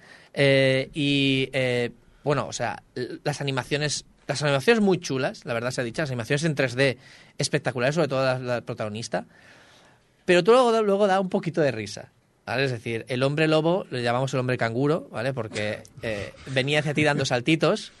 Eh, los zombies, pues eran un poco de chichinabo. Pero no solo esto, que lo puedes entender por la época, sino porque realmente el ritmo que es en parte el ritmo hecho por la narrativa del propio juego, como te quiere meter en, digamos, en, en, esa ambientación. Y porque los escenarios son cortitos. Es decir, una cosa, una limitación que tenía es que los escenarios no pueden ser muy grandes. Eh, entonces, no puedes ir a una velocidad muy alta de un sitio a otro, los zombies no pueden ser rápidos, los monstruos no pueden ser, digamos, eh, con más poligonaje que el protagonista, porque, porque entonces la máquina lo tira. Es decir, un conjunto de cosas que realmente entiendo que la gente de hoy en día sienta estos juegos como si nosotros ahora nos pusieran a ver Ciudadano Kane. Ciudadano Kane es una de las masterpieces de la historia y demás, pero tú nada más ves un fotograma y dices, ¡ay! Está en blanco y negro, ¿qué haces? Quita negro, eso". Está en blanco y negro, qué, qué poco expresivos son algunas cosas y, y qué. Y dices, Mucho texto. mucho texto, exactamente, mucho texto, y te tira para atrás. Y eh, yo esto lo he dicho varias veces, y lo dije en directo, y la gente diciendo, hostia, pues tienes razón, y da- se- la gente súper súper emocionada porque dice, hostia, qué pasada de, de juego. Y cuando dije, pero he envejecido mal, mucha gente dijo, es verdad, ha envejecido mal. Y entendió precisamente que mi crítica era, ha envejecido mal, y, y lo entendemos perfectamente. Y mucha gente me vino a decir, ¿qué dices? El que ha envejecido mal eres tú. Y yo, yo ya sé que he envejecido mal nada más que verme. Es compatible, ¿no? Es compatible. Es compatible, es compatible. Yo he envejecido mal, eso ya te digo yo. Pero me lo decía como diciendo, no, no, no, no envejecido mal, es una pasada igualmente. Yo te lo digo, se lo pongo a cualquier adolescente, no adolescente, estudiante de videojuegos hoy en día, y dice, madre mía, o sea, sin el contexto, dice, madre mía, que me estás poniendo aquí delante. Claro, pero mm, quizás si nos ponemos en el contexto es normal que el juego sí, sí, sí, sí. ha- haya envejecido mal. Igual que cuando yo jugaba al MSX y un cuadrado con dos puntos en los laterales, para mí era un, Ferrari Testarossa que Claro. iba a toda leche. Exactamente, pero lo juegas ahora y dices, ¿pero dónde voy con esto? Exactamente. Y el problema que yo veo, que es lo que quiero comentar aquí, es que no se puede decir. Hmm. Es decir, joder, hay cosas. Y, y ojo, os diré una cosa: juegos de la misma época, juegos de la misma época, o un poquito posteriores, porque al final las máquinas también mejoran y tal, pero un poquito posteriores, utilizando las mismas técnicas o lo que sea, no han envejecido tan mal. Es decir, que la the Dark sea una obra de arte, joder, no me quita mi poder decir que ha envejecido mal y que seamos críticos con ello. Es decir, esta pieza es de su momento, es la hostia y demás, pero fíjate, esta otra pieza que es muy similar a esta, el ritmo es mejor, el cómo utiliza las cámaras es mejor y todo esto, y es jugable totalmente hoy en día, quizás también con sus reparos, quizás también con sus... Tienes que esto es viejo y demás, pero cuando te pones a jugarlo dices, es que realmente, ostras, eh, o sea, me, me está gustando y me lo estoy pasando bien. Más que estoy jugando por entender una pieza del momento, que es lo que tenemos que entender. No sé si os ha pasado a vosotros con algún juego, no hace falta que sea muy viejo, no hace falta que sea del MSX, no hace falta que sea de PC del año 90 y pico. ¿Os ha pasado con algún juego esto últimamente que hayáis rejugado o que tengáis la recuerdo y demás y luego hayáis hecho una intentona y habéis dicho, madre mía, madre mía, qué mal envejecido esto? A mí me pasó con Resident Evil 4, que lo rejugué hace no mucho. Eh, yo recordaba el control mucho más bonito, ¿eh? También te digo, eh, volverme con el, con el control tanque de Resident Evil 4. El que el león no, no cogía curvas, sino que iba en una línea recta y era horrible. O, o la distribución de los botones a la hora de disparar. eh, es que parece que no, porque muchas veces lo recordamos con el idealismo de por aquel entonces, pero cuando te pones a jugar un juego ya que tiene un- una época y te das cuenta de cómo está ergonomizado ahora mismo todo el tema del control. Ya no te digo a nivel, este, o sea, a nivel estético, porque es obvio que, que, que vas dando saltos. Y de hecho, Resident Evil 4 luce muy bien a día de hoy a nivel estético. Pero el control es una de las cosas que, que tú dices, hostia, hemos dado pasos agigantados, ¿eh? Terrible, terrible, te lo juro verdad. Wanda Resident Evil 4 había veces que... Creo que en, el, en PC sí le podías cambiar el, el control para que fuese como más ahora como los gatillos. Pero el control estándar de disparar creo que era un botón eh, en el mando y otro que era a un gatillo. Terrible, terrible. Eso, Lo pasé eso- mal. eso quería decir yo, que a mí me parece que envejecen mal todos los juegos, pero no porque envejezcan mal, sino porque se les supera pronto. Sobre Mm. todo en cosas, como dice Enrique, en usabilidad, en la UI, en la interfaz, en, en perdonarte algún fallo, o, o el control. Tú coges el primer Super Mario, mítico, Super Mario, y Super Mario Bros. y Super Mario World de Super Nintendo, solo la inercia de Mario cambia tantísimo. Ya me estoy saltando el 3, ¿eh? Solo la, la inercia de Mario y en posteriores, cuando Nintendo llega a hacer Mario 3D y también cómo se ha mejorado la inercia, el control, el, el feeling cuando estás jugando y, y notas el movimiento y lo controlas de una manera o de otra, vamos dando pequeños saltitos que no nos damos cuenta y cuando vuel- vuelves a tres años atrás, dices, hostia, esto ya está superado. Ya hablo de, de, yo qué sé, Gas of War, la versión Ultimate que retomé. Hostia, notaba algo, algo tosco en el juego que cuando lo jugué en 360 no lo noté. Y no es que el juego haya envejecido mal, es que lo hemos superado. Pero Sí. superado de, en, en eso, en usabilidad, en, en calidad de vida, en, en pequeñas mejoras. Tomb Raider, la saga Tomb Raider, muy peliculera, muy tú lo que quieras. Pero el, el diseño gordo o los Uncharted es en cómo te sientes jugando. ¿Cómo te perdona eh, todo lo contrario que los juegos de 8 bits? ¿Cómo te perdona que hayas saltado medio segundo antes? Es te lo perdona y te, y te llama más. Uncharted 2, por ejemplo, de Uncharted 1 a Uncharted 2 ya eh, hay un cambio abismal en cámara, en, control. O sea, es que no te tienes que ir tampoco a casos extremos como, como en 1992. O sea, es que tú vas al 2008 y ya dices tú, hostia, esto era terrible. ¿eh? O sea, es como, como he logrado yo sobrevivir a esto si yo a día de hoy eh, me es muy complicado adaptarme al control. ¿Sabes lo curioso? Que tú juegas a Uncharted 1, vale, lo disfrutas, juegas a Uncharted 2 y dices, es lo mismo. Porque en tu cabeza ya Uncharted 1 se juega como estás jugando tú al 2. Y luego vuelves al 1 es cuando dices, hostia, qué salto más. Sí, sí, sí. Yo, yo soy lo más cercano a eh, lo que ha dicho Rafa de ponerle a un alumno el, el Alone in the Dark ahora. eh, porque yo muchos juegos de los que habéis dicho los he jugado por primera vez hace relativamente poco. Eh, hace seis años o así que jugué por primera vez al Uncharted 1, 2 y 3 en la Play 3. Y mm, sois unos exagerados. No está tan mal. Se juega perfectamente. No hay. O, o con, con todas las quejas con el. con ¿Cómo se llame? El coche del Mass Effect 1. Em, Pero porque no lo han arreglado en el remake que has jugado tú. tanto, no es para tanto. Es peor el coche que vuela del 2. que Es como, chico, esto, no, esto es inmanejable.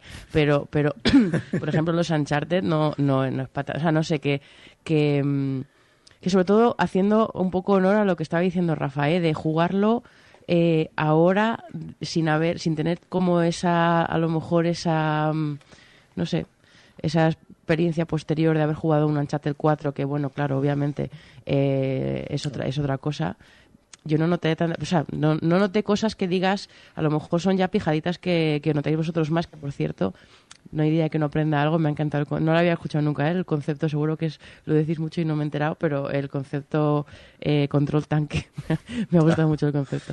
Eh, pero pero con, con esos, por ejemplo, yo no noté tanto como, por ejemplo, sí que lo noté cuando jugué al ICO y que, que con la cámara me quería morir. O sea, me pareció, de hecho, a veces injugable el juego porque no no podía ver o sea no podía ver hacia dónde iba. Me pareció completamente eh, no me sale la palabra pero pero bueno que era, era imposible de jugar. Y lo y yo lo, me acuerdo de comentarlo y me pasó lo que dice Rafa que la gente me vino a decir a increpar porque tal no sé qué la policía está de los retos que es como bueno que no sé, creo que ahí podemos hacer una, o sea, podemos decir que un juego mola, porque el ICO mola muchísimo y tiene un montón de cosas que me fliparon, pero también podemos ser conscientes de las faltas de las cosas, ¿no? Esto me pasa a mí mucho con las películas, es como, sí, hay una película de los 60 que está de puta madre, pero bueno, a lo mejor un poquito de sexo, o sea, podemos hablar un poquito de que sexistas muchas son, que no eso no quiere decir que no que no sigan siendo buenas películas en otras cosas, pero bueno, lo típico, no se le puede tocar a la gente sus cosas favoritas. Y- es eso, yo sobre todo me refiero a ese punto en el que ves los errores Hmm. que yo, no solo porque los haya jugado en su momento, sino porque me dedico a la, a la historia del videojuego. Sabéis que me gusta mucho la historia del videojuego, intento documentarla, doy clases de ello. Yo, que aprecio infinitamente este juego, digo que ha envejecido mal porque cometieron errores. En su momento, obviamente, crearon un género, pero cometieron errores y esos errores hacen que hoy en día gente lo coja por primera vez y diga, no solo que esto sea injugable porque el control esté mal, dice, ¿qué está pasando aquí? No entiendo Pero, Rafa, ¿puede por qué se puede jugar. hicieron errores o es que lo que daba la máquina en ese momento se tenía que hacer así? de esa No, no, no, no, no. Estamos hablando, por ejemplo, de un tema de tiempos, ¿no? Es decir, que, que y diréis, no, la velocidad no tiene nada que ver con la velocidad. Es decir, mm, lo- los tiempos, el, el, el pacing en, en- en diseño, es decir, el tiempo que dejas entre cosas que ocurran, ¿no? Y no es un tema de, de- es decir, lo pones medio segundo antes y esto es una variable interna, Sí. por ejemplo, cosas así. El tiempo, mm, ya no diré el control, que el control obviamente es nefasto y que es uno de los motivos podemos decir que el control también, pero el control es lo que había. Y que, y que luego Resident Evil, a los diseñadores les pareció bien el control de Alone in the Dark para hacerlo en Resident Evil, ¿vale? Eh, hay un montón de cosas que son errores. Que en aquel momento, pues los dejamos pasar porque era lo que había y nos impresionó los gráficos, nos impresionó la ambientación y todo esto. Pero esos mismos errores creo que, por mucho que sea una obra que sea mm, totalmente, digamos, eh, eh, la- esa, esa, esa obra maestra que tiene que pasar a la historia, que se tendría que estudiar y que todo el mundo debería jugar y que de verdad recomiendo a la gente que juegue, sobre todo en GOG, en Good Old Games, en la tienda esta que es un Steam donde puedes comprar juegos retro y modernos sin DRM ni nada. Ahí lo podéis tener, el 1, 2 y 3 en pack, con la banda sonora en versión CD y todo. Pues recomiendo que lo juegues y aún así es que cometieron errores y esos errores han hecho que envejeciera mal. Y es lo que vengo a decir yo. Mi única reflexión al final aquí es, ostras, creo que, ya lo hemos hablado varias veces, debemos ser críticos con lo que nos gusta, más allá de, pues, que sea nuestra vida, como es este caso, los videojuegos. Podemos, deberíamos poder entender que alguien diga, esto envejecido, y en lugar de decirle que no, escucharle y decir, pues mira, mejor tiene razón o quizás no has visto este aspecto, pero en lugar de decir que no tiene ni puta idea y que, que se parte de en medio. No tiene ni idea. No sé, los juegos Son arte. El vino envejece bien. Oye, envejece bien. Eh, Johnny, Eh. eh, Procession to Calva... ¿est- es- ¿Esto qué es? Oh, mira, mira, ya, ya, ya me pongo contento, ya me pongo contento. ¿Ves? La noticia de videojuegos, mierda. ¿Cómo Los juegos en sí, preciosos. ¿Cómo se llama el juego teta. este, para empezar? Eh, mira, para eso tenemos a Adri que habla de puta madre inglés. Adri, ¿cómo se llama este jueguecico? Sobre todo hoy. Espera, ¿cómo se... Espera, que tengo que mirar el guion.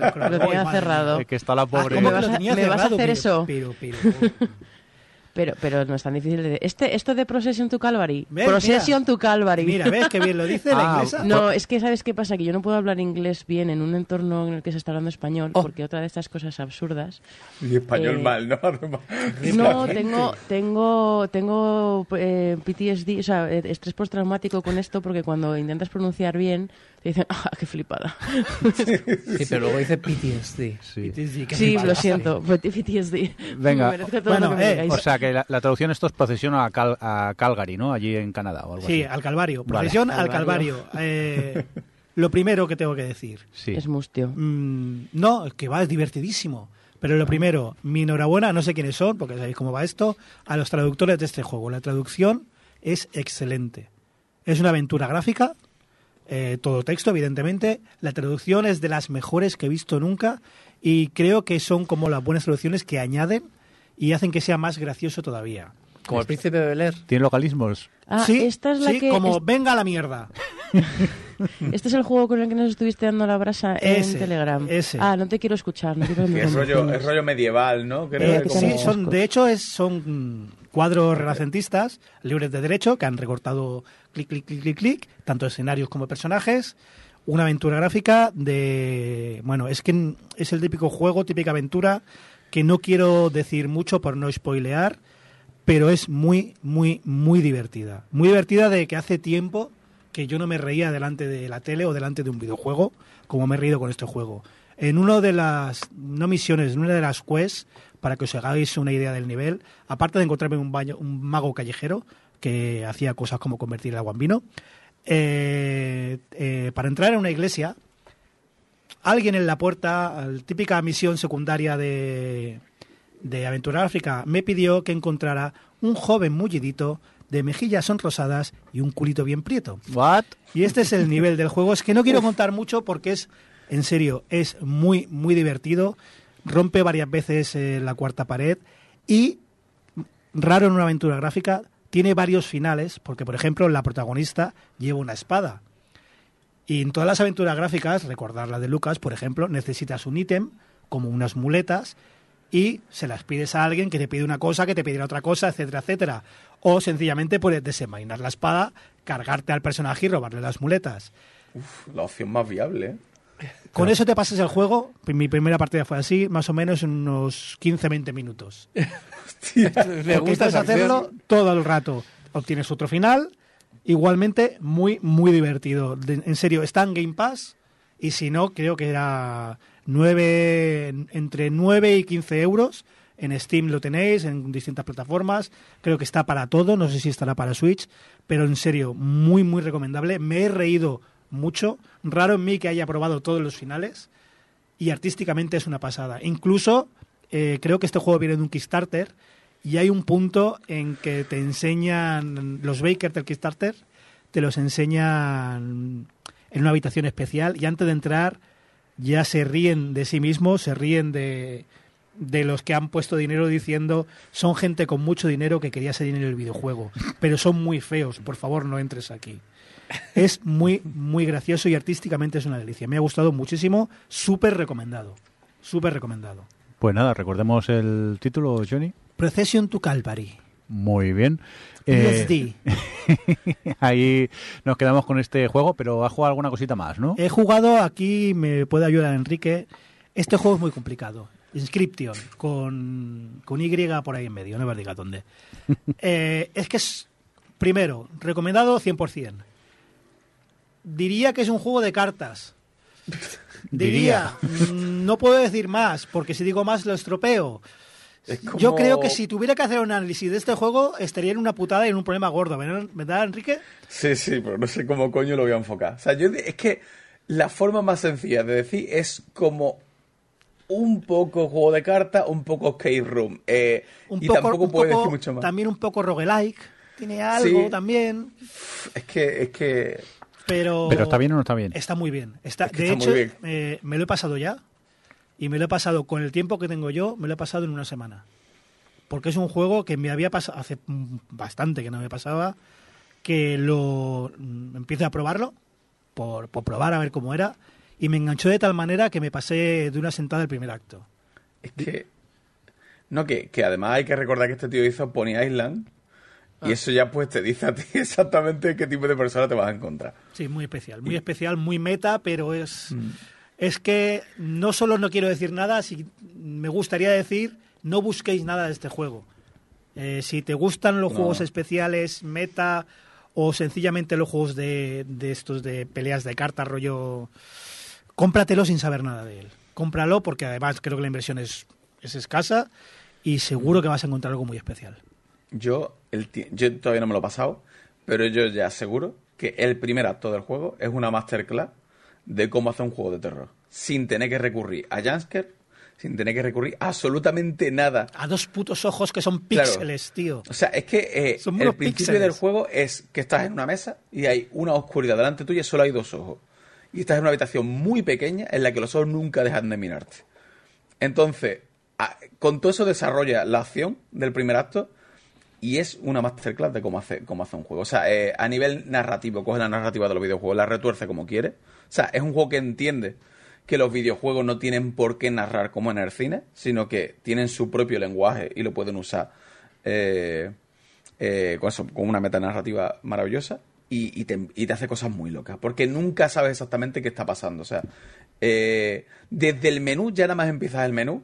O sea, es que este detalle, lo voy a decir porque Sí, es sí, nada más ese empezar. puedes O sea, decirlo.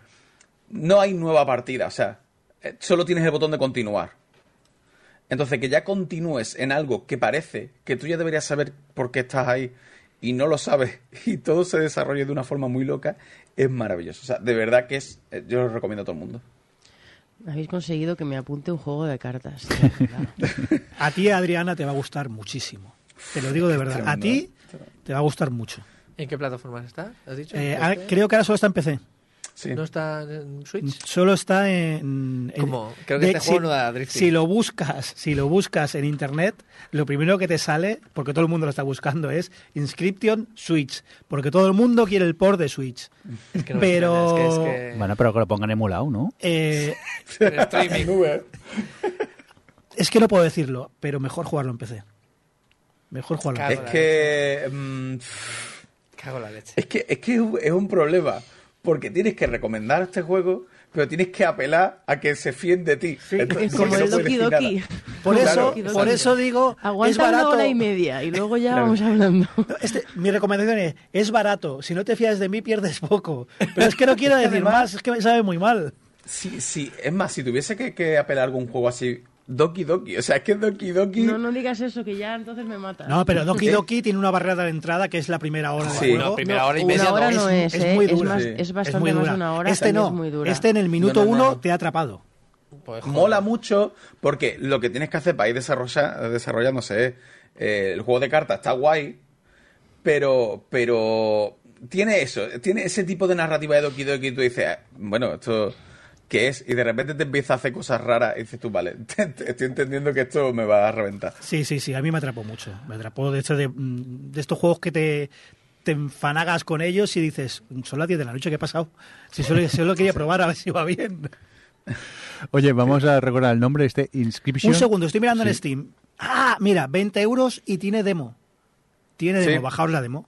Bajaos la demo y adelante. Pues eso, recordemos el nombre Inscription porque ahora muchos oyentes estarán pensando, ¿pero de qué narices estáis hablando? Que se nos ha olvidado el nombre. Ya Pues sabéis eso. que luego en las notas del programa lo ponemos todo. Sí, y también en el MP3, como ponemos los capítulos, si tenéis un lector eh, de un reproductor de MP3 en condiciones, ahí lo, lo podéis ver también de qué juego estamos hablando en cada momento. Enrique, vamos contigo. ¿A qué has jugado tú estos días?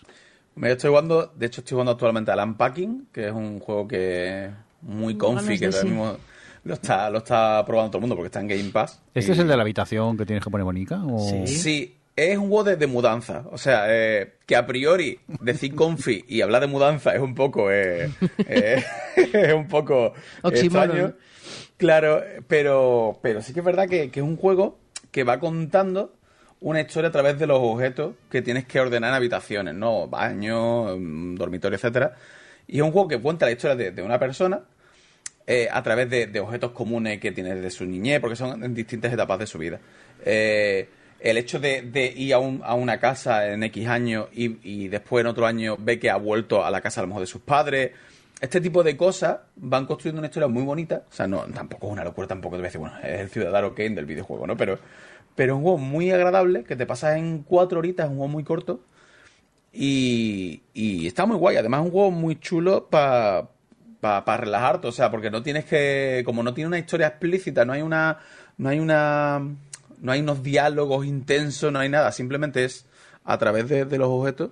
Puedes jugar tranquilamente sin, sin tener que, o sea, puedes jugar, por ejemplo, esta semana no, no puedes jugar, juega la siguiente y ya está, ¿vale? O sea, no, no pierdes el hilo narrativo. O sea, como una mudanza, si no sigues hoy, ya sigues mañana. Sí, claro, claro. De las cajas. A, mí me gusta, me gusta mucho lo que ha dicho Enrique, es un juego muy agradable que está muy bien. Ya está, yo me lo pasé ayer con mi hija. Eh, tócate los huevos que no ordena su habitación, pero aquí no veas cómo le daba. bueno, esos son los memes que hay por Twitter continuamente. Sí, sí, mi juego, mi habitación. Eh, me gusta mucho eso que he dicho. Está muy bien, es muy agradable, porque a mí me ha gustado mucho. Cuenta muy bien la historia con objetos, que hay un punto que dice, amiga, date cuenta.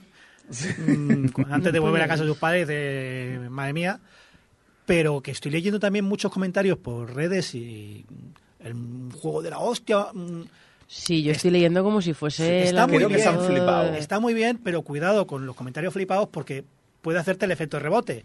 El que tú llegas al juego que está muy bien, pero esperarte otra cosa y, que te decepcione un poco. No. Pero estando en Game Pass, oye, muy bien. ¿eh? tu argumento no es válido después de lo bien que me has vendido. El... Yo creo es que, está, Bien, está bien, de verdad, ese es la polla. ese, es, muy bueno. Pero ahora voy con un hype. dos píxeles en pantalla, ¿eh? ¿qué coño es esto? Claro, ahora voy con un hype que verás. El unpacking yo creo que también a lo mejor... Porque yo viste a la gente muy flipa. Y yo lo estoy jugando y digo, hostia, es agradable, pero tampoco me está volando la cabeza como... Yo creo que a lo mejor esa pequeña historia que cuenta puede haber gente que empatice más con la historia y se ve más representado. Y, y ahí donde ve la grandeza de la historia. Pero no es o sea, mucha, es que este es el error que tenemos también la industria del videojuego, que, que cada cosa que sale es una obra maestra o una puta mierda, entonces vas mega condicionado y la mejor forma de jugar los juegos siempre es después. pero... No, y, y, además esto es una, es una pena porque al final hace daño al propio juego, porque, por ejemplo, o sea, que seguramente lo que ha pasado con esta gente es que ha empezado a jugar un juego de, de, de, unpacking y de repente se han encontrado con una historia que será, no lo sé, pero un rollo pequeñito, tierna, bien, tal, y te, lo, te sorprende y por eso yo siempre recuerdo el oculto juego por la mamá, porque que es su, su, título real, todos lo sabemos, que, que, es un juego como muy chorra, pero que el final es lo más wholesome, que yo siempre digo, lo más wholesome que he visto nunca. Y, a mí me sorprendió muchísimo, me hizo llorar y no me lo esperaba para nada, pero en el fondo pues es, es un juego perdón, es un juego mucho, mucho rilla. Y cuando he recomendado, luego me han venido en plan, bueno, es como, bueno, pero es que es un juego de una madre que le esconde al Nintendo a su hijo y tienes que estar buscándolo detrás de los armarios. Tampoco te esperes aquí una obra maestra. pero es, cierto que al final te da ese, no te lo esperas y el no esperártelo es un factor muy importante de ese tipo de que te tocan, por ejemplo, a mí, lo que comentaba ahora mismo Johnny, ese momento en el que yo, eh, hay un objeto eh, muy importante que yo no veía dónde podía colgar. Y digo yo, bueno, tampoco al final veré dónde se cuelga, porque tú haces las habitaciones y al final te dice que objeto está en, en el lugar incorrecto. Y que ese objeto acabase debajo de la cama, no es que digas tú, hostia, me has roto por dentro, pero sí que te da un poquito de calorcito. Porque dices tú, coño, estoy haciendo su habitación desde que era niña hasta X momento y ves carajo, hay una habitación. No, es que tampoco quiero decir nada, tampoco te voy a destrozar pero eh, ve que ese objeto está en ese lugar, eh, en la situación en la que está, dice tú, hostia, eh, qué pena. Porque es muy fácil empatizar con, muchas de las situaciones, sobre todo los que nos hemos ido pues, mudando, los que hemos ido a vivir fuera de nuestra casa, etcétera. Ve los objetos comunes, ve como siempre tiene la misma Game Boy o el mismo álbum de fotos en todo esto. Y es bonito, pero sí que es verdad que tampoco es o sea, es que el problema es ese, que te lo venden como a lo mejor una obra maestra de la narrativa del videojuego a través de los objetos y tampoco es así. O sea, es un juego que apuesta más por lo confi que, que, por eh, una intensidad narrativa. Y, ya está, y no lo hace mal. O sea, es lo que pretende, lo hace muy bien. Y perdona, tú has dicho que has jugado con tu hija. ¿Tu hija era consciente de lo que pasaba o ya de con las cajas? No, ella, para ella es un juego de sacar cosas de caja y poner en el sitio. Es lo que quiero decir, es decir, realmente hay la parte Y para mucha gente va a ser así y no pasa nada, ¿eh? Este juego lo sacas en un iPad, empiezas a mover cositas y estás entretenido. Es como un rollo Dark Soul, por así decirlo. O sea, el Dark Soul está. espera, espera, espera, espera, espera, Lo desarrollo. Eh, o sea, hay gente que se va a quedar con la parte más mecánica de Dark Soul eh, y va a hacer los stats, a, a mismasearlo, y después va a estar la gente, yo por ejemplo, que son jugados muy de narrativa y te vas a fijar los detallitos de cierto escenario que comparten, o sea, eso, o sea, puedes, puedes tomar esas dos vías, no es que, no es que de repente estés colocando El eh, Dark unos Souls objetos- de guardar Claro. de las matanzas. y de repente habrá el, el armario está Kilak, ¿no? La, la, la hija del fuego, o sea, no. Pero, pero es eso, que puede, admite do- los dos tipos de jugadores. El que quiera ordenar cosas y se queda ahí, y el que, el que busque, diga, uy, entiendo por qué, por dónde va esto. Oye, pues nada, tomamos nota de este unpacking y vamos a continuar con, con más juegos. Eh, Metroid Dread, eh, Enrique. Sí, he jugado, me lo pasé hace poquito. eh, el juego donde, donde es más probable que el tú al pasar te lo te en los créditos que los propios desarrolladores que han trabajado. Y yo nunca había jugado a. a- es que tenía que lanzarlo, o sea, lo siento mucho. Este, eh, eh, nunca había jugado a Metroid. O sea, jamás. Y, y estoy muy orgulloso. Igual que me gusta decir que. Sí, igual que me gusta decir que yo no me he pasado nunca un Half-Life y sigo vivo. Y. Y es un juego que a mí, eh, hostia, pues me ha molado mucho. Eh, sobre todo porque Mercury ha hecho un trabajo enorme. A mí una de las cosas que más me matan, y eso es lo que me hizo que eh, empecé a Hollow Knight tres veces, hasta que ya la tercera le pillé el, el- eh, la maravilla, es el movimiento. O sea, eh, a mí con un juego sea ágil, eh, no tengo mucho tiempo, así que eh, yo quiero que la cosa vaya rápido, vaya bien y, y termine pronto. Y Metroid es un juego que te puedes pasar en seis horas, eh, es jodidamente ágil y la interconexión del mapa, obviamente Metroid, es una locura y me ha dejado bastante, bastante, o sea, como que me subo al carro del próximo Metroid que salga, vamos. ¿No O sea, te ha dado sido- ganas de jugar a alguno de los anteriores?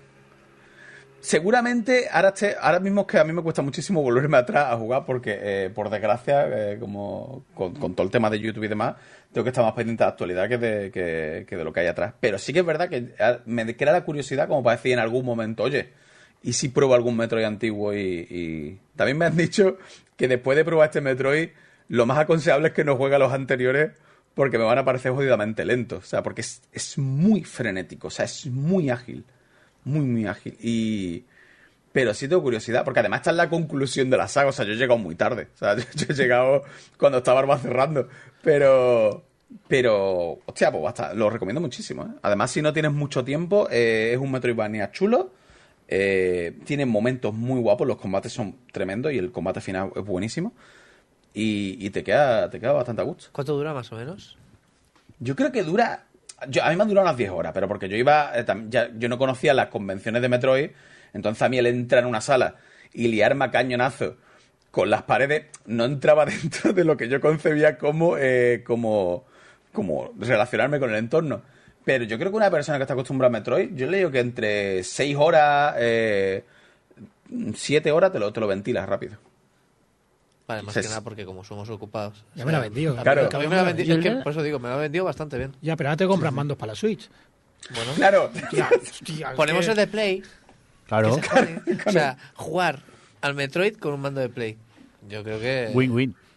O puedes poner un mando de Stadia por ir haciéndote a lo de, a lo de jugar en nube. Tengo uno.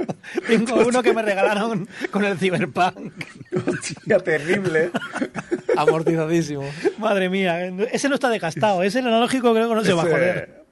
Oye, pues hablando para juegos para gente ocupada como nosotros, yo quiero recordar- eh, recomendar el Assassin's Creed, el Valhalla, el último que han dado. Tú solo juegas Assassin's Creed últimamente. Últimamente sí, porque es un juego para gente ocupada que es maravilloso, porque como tienes tantas mierdas que hacer en el mapa de puntitos blancos donde hay cosas, que tienes media horita para jugar, pues te haces un par de puntitos blancos y ala, a, a apagar la play y al día siguiente ya si eso, si tienes tiempo, te pones a, a jugar. Tú no estás bien. Pero, No, yo no ¿te estoy la- bien.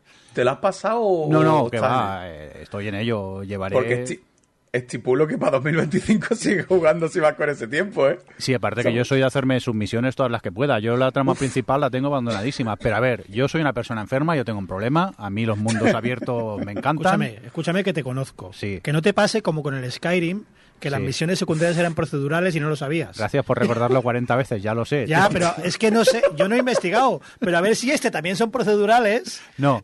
porque Vale, vale. lo- Los puntitos van desapareciendo de- del mapa cuando acabas de hacerlo. Pero Qué maravilla. la verdad que eh, es de los Assassin's Creed menos Assassin's Creed, creo yo, porque cada vez pasan más de la trama esa de la realidad virtual, esas mierdas, y realmente es un juego de vikingos para perderte por allí. Sí que es verdad que algún momento te saca de la misión para que vayas al Animus y esas mierdas y tú lo que haces es apretar rápido para saltar y yo quiero volver a los vikingos, hombre, yo quiero invadir aquí monasterios y robar todo lo que pueda. Pero a mí es un tipo de juego que me funciona muy bien. Pero porque yo soy una persona que a mí me pones un mundo abierto y, y ya soy feliz también. Yo soy muy básico en ese aspecto y me mola mucho eso. Hay tantas tonterías que hacer en el mapa que si un día tiene 10 minutos, pues te puedes hacer una misión de 10 minutos y, ya está. Que un día tienes más tiempo, pues mira, te pones con la trama principal que son un poco más complejas y, y- vas jugando a él. Y yo voy decir que de momento me lo estoy pasando bomba y no se me está haciendo eh, repetitivo. Porque realmente el juego es muy repetitivo, pero como supongo el juego tan poco a poco, pues tampoco se me hace tan, tan repetitivo. He de decir que personalmente me gustó más el anterior, el Odyssey, el que estaba, el que pasaba en la Grecia antigua, que este de- del tema de los, roman- de los eh, vikingos, quizá por el tema porque me gustaba más el, el otro, pero no dejan de ser casi lo mismo, pero ha cambiado eh, simplemente un poco el escenario y, y ya está, y, y para adelante. Lo estoy disfrutando, eso sí, bugs por un tubo. Eso ya lo comentamos el otro día cuando estábamos allí comiendo en el gallego, que me tenía que haber esperado para jugarlo en cuando ya estén todos los parches hechos. Pero bueno, como me lo encontré bastante tirado de precio para la Play 5, dije, va, pues me meto con él porque sé que le voy a echar horas. Y aparte de los bugs que de tanto en tanto pues te joden la partida, eh, de momento no he perdido ninguna partida, pero sí que es verdad que de repente el personaje te empieza a volar, no sabes por qué, y empiezas a volar por el cielo y de repente te caes y mueres y ala, te desincronizas y bueno, vuelves al punto anterior donde se había salvado. Afortunadamente el juego va salvando casi continuamente y tampoco pierdes mucho de, de lo que hayas podido jugar. Pero aparte de esos pequeños bugs y teniendo en cuenta que es un Assassin's como los últimos y más de lo mismo, a mí me parece un juegazo. Es que cuando has dicho es el mismo juego con distinto escenario, Sí. has defendido los últimos 10 años de Ubisoft. Correcto. Claro, claro. ¿Ya Sí, sí, sí. Pero es que yo soy así. A ver, yo reconozco que tengo un problema que a mí un mundo abierto, mm, felicidad completa. Sé que hay gente que no puede, que hay gente que va a un mundo abierto y hace solo las principales. Tío, no, piérdete, disfruta de lo bonito, Hombre. de Hombre. los gráficos que han hecho lo- los diseñadores, hay que un- se lo han currado, Hay un punto hombre. intermedio entre hacer todas las secundarias Claro. y solo la principal. Un equilibrio. Yo tengo. Dejadme, que estoy muy solo y así me que entretengo. admití que yo era muy fan de Assassin's Creed hasta el 3 y, y jugué al Origin porque todo el mundo me decía, no, el Origin es una nueva, una nueva forma de ver la saga y demás. Juro de verdad, ¿eh? O sea, salí al mundo abierto, eh, en- abrí el mapa, empecé a hacer, o sea, empecé a alejar la cámara Te mareaste. y apagué la consola y sigue guardado en su caja. O sea, eh, fue como fue como decir, mira, esta no es mi guerra. O sea, lo siento mucho. Yo creo que aquí hemos terminado. O sea, Yo- no puedo, no puedo. Yo confieso que del Odyssey y el Origins eh, me saqué el platino. Me conseguí todos los logros. estás bien. Uf, No, no, no estoy bien. terrible, ¿eh? Sí, sí, sí, pero... Es la, es la primera vez que eso no denota a una persona con habilidades, sino con problemas. Sí, sí, sí, no, totalmente de acuerdo. Yo eh, nunca me había sacado un platino. Bueno, creo que lo contaba aquí, hasta a partir del confinamiento que le eché primero al Death Stranding, que también me saqué el, el platino. Pero, Otro, otro. Pero bueno, en el confinamiento a mí el sí Death Stranding, irme a pasear y llevar paqueticos, a mí me liberaba la mente y me iba, me iba de puta madre jugar al juego. Pasa que luego le pillé el vicio, luego ya pasé a los Assassins, porque es que casi los he jugado en desorden, pero he jugado un huevo Assassins últimamente este pasado año. Y yo los disfruto, tío. Yo es que no, no me avergüenzo ni, ni quiero disimular. Me molan los mundos abiertos y, y ya está. Cada uno tiene sus problemas. No me avergüenzo, me molan los mundos abiertos. En, en Skyrim no existía el platino, lo crearon para él, ¿sabes? Diciendo, "Va, no vamos a tenerle que dar algo porque no está pagando. Por eso lo están portando a todos lados, por En él. Skyrim me faltan dos logros porque hay uno de esos que si no haces en orden unas mazmorras lo pierdes y no lo sabía y desde entonces siempre miro ante los logros. Ojo que en el anniversary puedes pescar, ¿eh? Que ahí tiene que haber nuevos logros, o sea, para explorar. Aníbal, este lo pillan para Play 5. Encima para pescar, lo que Play hemos 5. dicho. Por Madre cierto, mía, que estos dos, quedaban, estos dos quedaban para pescar en el Red Dead Redemption. Gotti el Valhalla puedes pescar Sí, y puedes acariciar a gatos y a perretes. Check, o sea, Goti. check, check. Goti. Son juegazos ya entonces. Oye, ¿queréis comentar algún juego más o nos vamos ya a comer? Que para eso hemos quedado para grabar, para ir a sí, comer. sí, yo tengo hambre, ¿eh? Venga, pues vamos a voy despedirnos. a la cama. Sí, bueno, si tú, Adri, mantita y a, a sobrevivir a este resfriado que llevas encima. Eh, primero de todo, Enrique, que tío, muchas gracias por venir. Eh, A vosotros, Ya sabes que aquí, si te apetece venir, eh, estás invitado, como siempre. Aquí, barra libre, si queréis venir, pues mira, así trabajan más los invitados, que también mola, ¿no? Que nosotros somos unos flojos, no os vamos a engañar. Eh, recordar eh, que tiene un, un Patreon por ahí abierto, resenas cortas, así sin la ñ, sino con, con N, por si queréis eh, ¿Y un canal echarle una mano. Twitch? Tiene un ¿El canal de se llama Twitch. igual? ¿Resenas cortas? Sí, resenas cortas. La, eh, estoy sufriendo la, el racismo de la ñ. Estoy... o sea, Ahí no parece que- pensaste que mucho en cero. el SEO, tanto con el SEO, tanto con el SEO. No, no, pero sí, obviamente eh, no está eh, bien hace, hace vídeos de dos minutos no es pensar en el SEO. Ya puedo decir yo que, ya puedo decir yo que, que mi canal no está cimentado en el SEO. Venga, Adri, ve- vete con la mantita que estás echando bronca al invitado. ¿va? Ven, Vete ya a dormir un ratico. Eh, Johnny, adiós. Adiós. Rafa, adiós. Venga, vamos a cerrar otro bar. Joder, tío, qué mala fama tenemos. Y un cordial saludo de quien nos acompaña con vosotros, el señor Mirindo. Hasta luego.